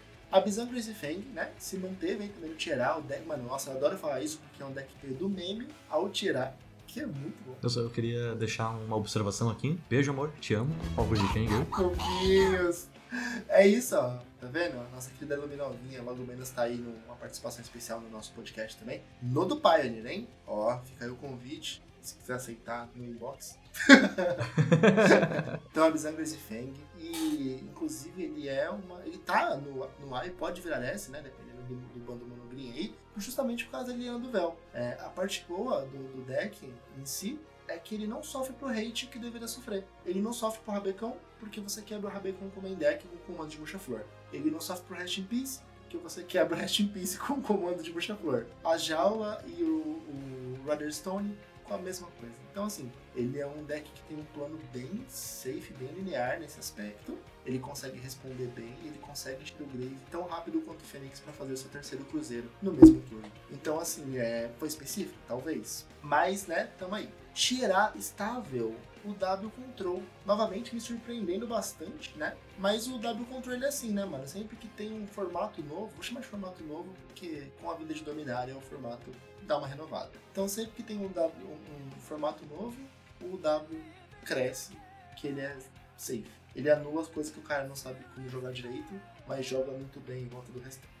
E por último, também estável, o hack dos mid-range, aí a gente já sabe os últimos, né? Outra casinha óbvia pra nossa querida Liliana. Vamos falar aqui do nosso Tier B. Mono White Humans, né? Deu uma caída do Tier A, porque o Rakdos voltou assim, um deck absurdo de forte. O Mono tá muito forte. E o W com seu 1 milhão de Portable Holes e seus 1 milhão de Temporary Lockdown deram, fizeram um deck da bastante Bunch Spirits, deck de Tarlans, querida, estável no Tier 2 também. Assim, arrisco dizer que é atualmente o melhor deck para coleta de Apesar dele sofrer bastante para Rakdos, eu acho que ele tem uma match muito justa contra Fênix e Fang. Muito, muito justa. Ainda mais, tipo, se você, você tem. Contra Fênix, você tem o Espírito do Labirinto, que cada jogador só pode comprar uma carta por turno. Você tem o Remorseful, que exila Grave. Então, contra os dois já é uma paulada. Você usa normalmente dois rabecão de side. Então, assim, você tem uma match muito justa contra Fênix e contra Crazy Fang. Eu não sei não, cara. Eu vou dizer, previsão do Charlão, Espíritos vai subir pra Tier 1. No caso do Fênix e do Crazy Fang? Eu acho que sim. É, você... Outra coisa, contra Control, eu tô usando um Ajani main e um Ajani side. Meu amigo. Porque a parada é a seguinte, cara. Você consegue fazer em A3 com mana Ferexiana. Ok, ele vai entrar com metade dos marcadores, mas enfim. O mais um dele, você tira os terrenos do topo e pega um bicho. Então você tem basicamente ou um draw a mais, ou tira uma coisa inútil do topo. Ele entra com quatro marcadores se você fizer no turno 4, então você pode fazer, por exemplo, baitzão, turno do oponente company, o cara vai lá e anula. Você volta de Ajani. Se esse cara não tirou Ajani em, do, em dois turnos, ele perdeu o jogo. Ou Bom. até mesmo o contrário, né? Você pode baitar o Ajani pra resolver a compra. Também, também, o que for melhor. É, cara, ele perdeu o jogo. Tá? Porque se esse Ajani ele dá o ultimate dele, cada vez que você conjura um bicho, o oponente ganha dois marcadores de veneno. Que isso? Detalhe, conjura. É sério? Eu nunca li a ult do Ajani. ele entra com 4 e é o menos 6 dele. O menos 6 dele você ganha um emblema que cada vez que você conjura um bicho, uma, o oponente ganha dois, marca, dois marcadores de veneno. Então assim, cara, dois turnos você ganha o jogo. É absurdo, cara. Muito forte. Próximo deck, Boros Herói. Estávelzão, não acho que sobe por tirar, mas eu acho que vai se manter no Tier B, porque ele é uma ótima. Assim, vamos lá, ele é predador natural do Monogreen, e ele é um ótimo jeito de lidar com Liliana você não quer resolver uma Liliana contra um Boros Herói. Você quer jogar a Liliana longe com o Boros Herói, né? Você jogador de rato, assim, mano, a Liliana é a pior carta do, deck nessa parte. Bom, não tem muito pra falar sobre o Boros Herói, que eu acho que ele é um deck muito estável, muito forte, muito consistente. E responde bem muitas metas, né? Sem falar que ele preda naturalmente o rápido se tiver proteção. Ele preda instantaneamente o monogreen, que é incrível. Vamos falar por último aqui do nosso Tier 3, né? É bom passar pelo Tier 3, acho importante. Nós temos o Hack do Sacrifice, que caiu do Tier B, né? Do Tier 2. Que coisa, né? Eu achei que não ia cair. Então, eu achei que ele ia subir, mas qual que é, pra mim, qual que é o problema do Rakdos? Do saque nesse momento? Ele ainda não tá com uma lista bem definida. Tá todo mundo testando braids. Eu vejo o Guto, né, nosso colega de time aí, trabalhando ferozmente para otimizar a lista dele. E ainda assim conseguiu top 2 no Qualifier. É, mas é isso, tipo, o Guto, ele tá confortável com a lista dele, sabe? Mas aí é uma pessoa confortável. A ideia da, da tier list é muito express, é, expressividade de, de torneio, expressividade de tudo. E, mano, a galera que tá jogando de Hack Sacrifice não tem que jogar Hack Sacrifice nos challenges, nos preliminares, porque tem o mid-range. Então isso acaba danificando um pouco. E posso dizer uma coisa aqui? Graças a Deus, cara, que o deck chato. Eu adoro o Guto, cara, mas puta deck chato do inferno. Assassino da colher, né? eu também acho, também acho. É um deck muito de paciência, né? Assim, mas é, eu acho que é muito por causa desse negócio de. É, eu ainda não sei qual é a lista certa, sabe? Agora tá sendo Braids, por causa de Dominária, tá sendo a Weatherlight, que a gente comentou. Alguém, algumas pessoas testaram a Liliana, tiraram a Liliana, voltaram a Liliana. Aí não sabem se a melhor lista é a lista com Envio, se é a lista sem Envio. Então tá muito nebuloso esse aspecto. É, então por isso que tá estável. Você tem a versão com braids, né? A versão com braids, a versão com Weatherlight, aí a versão com braids vai com com Envy, Forninho, a Weatherlight vai sem Envy, sabe? É, é por isso que eu acho que não, não tá no Tier 2, voltando, subindo mais, por isso que ele caiu um pouquinho. É, a gente tem o Jundi Food, e aí o Jundi Food, ele é, ele é literalmente o Rakdos com o Splash só, só pro Corvo. Único e exclusivamente pro Corvo. Antigamente ele usava aquele encantamentinho da, das Food, né? A trilha das migalhas. Agora eles cagaram pra trilha. Bota um Corvold aí e muita fé, velho. É isso. Mas ele sempre foi no Tier 3, ele tá aí faz uns meses já no Tier 3. Nós temos o Mono Red com Embercleave, também Tier 3. É, vocês vão ver que a gente não vai comentar do Mono Red que ganhou os Challenge e não tá aqui na lista, porque ele não existia até então. Mono Red Pintinho, né? O Mono Red Pintinho apareceu agora. E aí o Mono Blue Spiritus que caiu um pouco pro Tier 3. É, muito aí por causa do Hackers o Mono Blue Spirit sofre muito para remoção. Mesmo que ele ganhe muito aí no Mono Green, ele sofre muito para remoção. E ele também sofre bastante pro Boros Herói. E se o Boros Herói tá assim, o Hack Smith tá mais acima ainda. E tem a... o temporário lockdown, né? Porque a curva das criaturas do Mono Blue é... não passa de 2. Então, assim, o, o Bunt você ainda tem criaturas de custo 3, né? Até 4 com o Tosk. O Mono Blue não. Você lá que você ainda acerta um Queller no temporário lockdown e foda-se, né?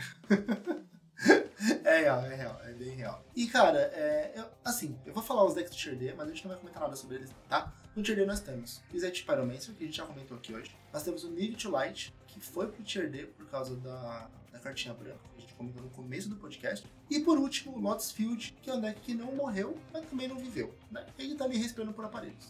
Para finalizar o nosso podcast, considerações sobre toda essa mudança que Dominária Unida trouxe pro formato. Cara, é, é, é, o óbvio, né? Que era que já se esperava. Liliana MVP. Para piorar a situação, ou para melhorar, se você joga de Rakdos, ainda na mesma coleção veio o Sheldred. Então, assim, não tem porquê. Quer dizer, tem. Eu ia falar que não tem porquê você não jogar de Rakdos caso você queira unicamente a vitória. Tem, né? Tem o Monogreen. tem Monogreen, ponto. Tem, tem o Monogreen. Mas eu acho que é isso, cara. Eu acho que os maiores impactos de Dominária são, de fato, Liliana e Sheldred. Não, não tem muito o que falar. Assim. Pro bem e pro mal, né? Pro bem pro deck e pro mal pro bolso que a Zilliana doeram e a Shieldred vão doer igual. Eu acho que Dominária trouxe bastante carta legal. Eu acho que ela favoreceu mais o preto, assim, do que qualquer outra cor. Não que não tenham outras cartas boas em outras cores. Tem, mas, cara, parece que o preto... Sabe, eu, eu sinto muito... Assim, não tão forte quanto na época, mas muita pegada do Fires, sabe? Em que o verde era horroroso e aí com a entrada do Fires o verde ficou, meu Deus, que carta absurda. E aí veio Uro, veio Oco, veio, sabe, veio Nissa, veio muita coisa. E eu acho que eles estão tentando dar, dar, mais power level para as cores uma de cada vez. O branco aos pouquinhos começa a ganhar umas armas, mas o preto em Dominária tá absurdo. Então assim, é muito mais do que você falou, assim, tá ligado? Sheldred e Liliana MVP pesaço demais. Completamente off-topic, eu só quero dizer pra galera, até pra ficar com inveja, porque amanhã eu tô de folga do trabalho, né? Eu trabalho em escala, pra quem não tá ligado. Então eu já separei aqui a lista do Bunt e do Orzov, já pedi uma pizza e eu vou ficar jogando mol com essas duas listas e comendo pizza à noite. Pô, joga com um Buntzinho e me manda depois o que, que você achou do deck, porque o deck é. Nossa,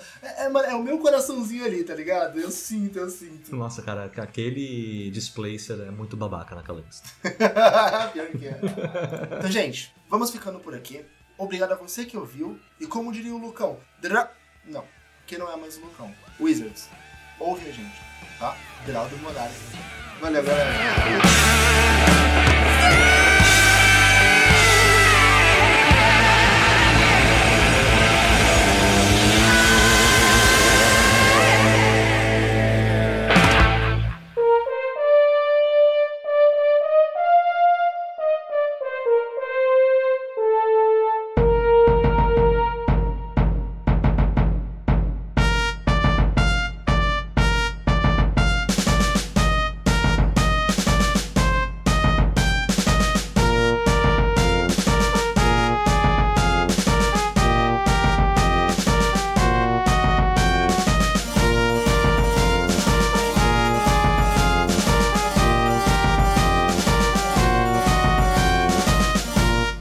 Este podcast foi editado por Monarchs MTG Produções.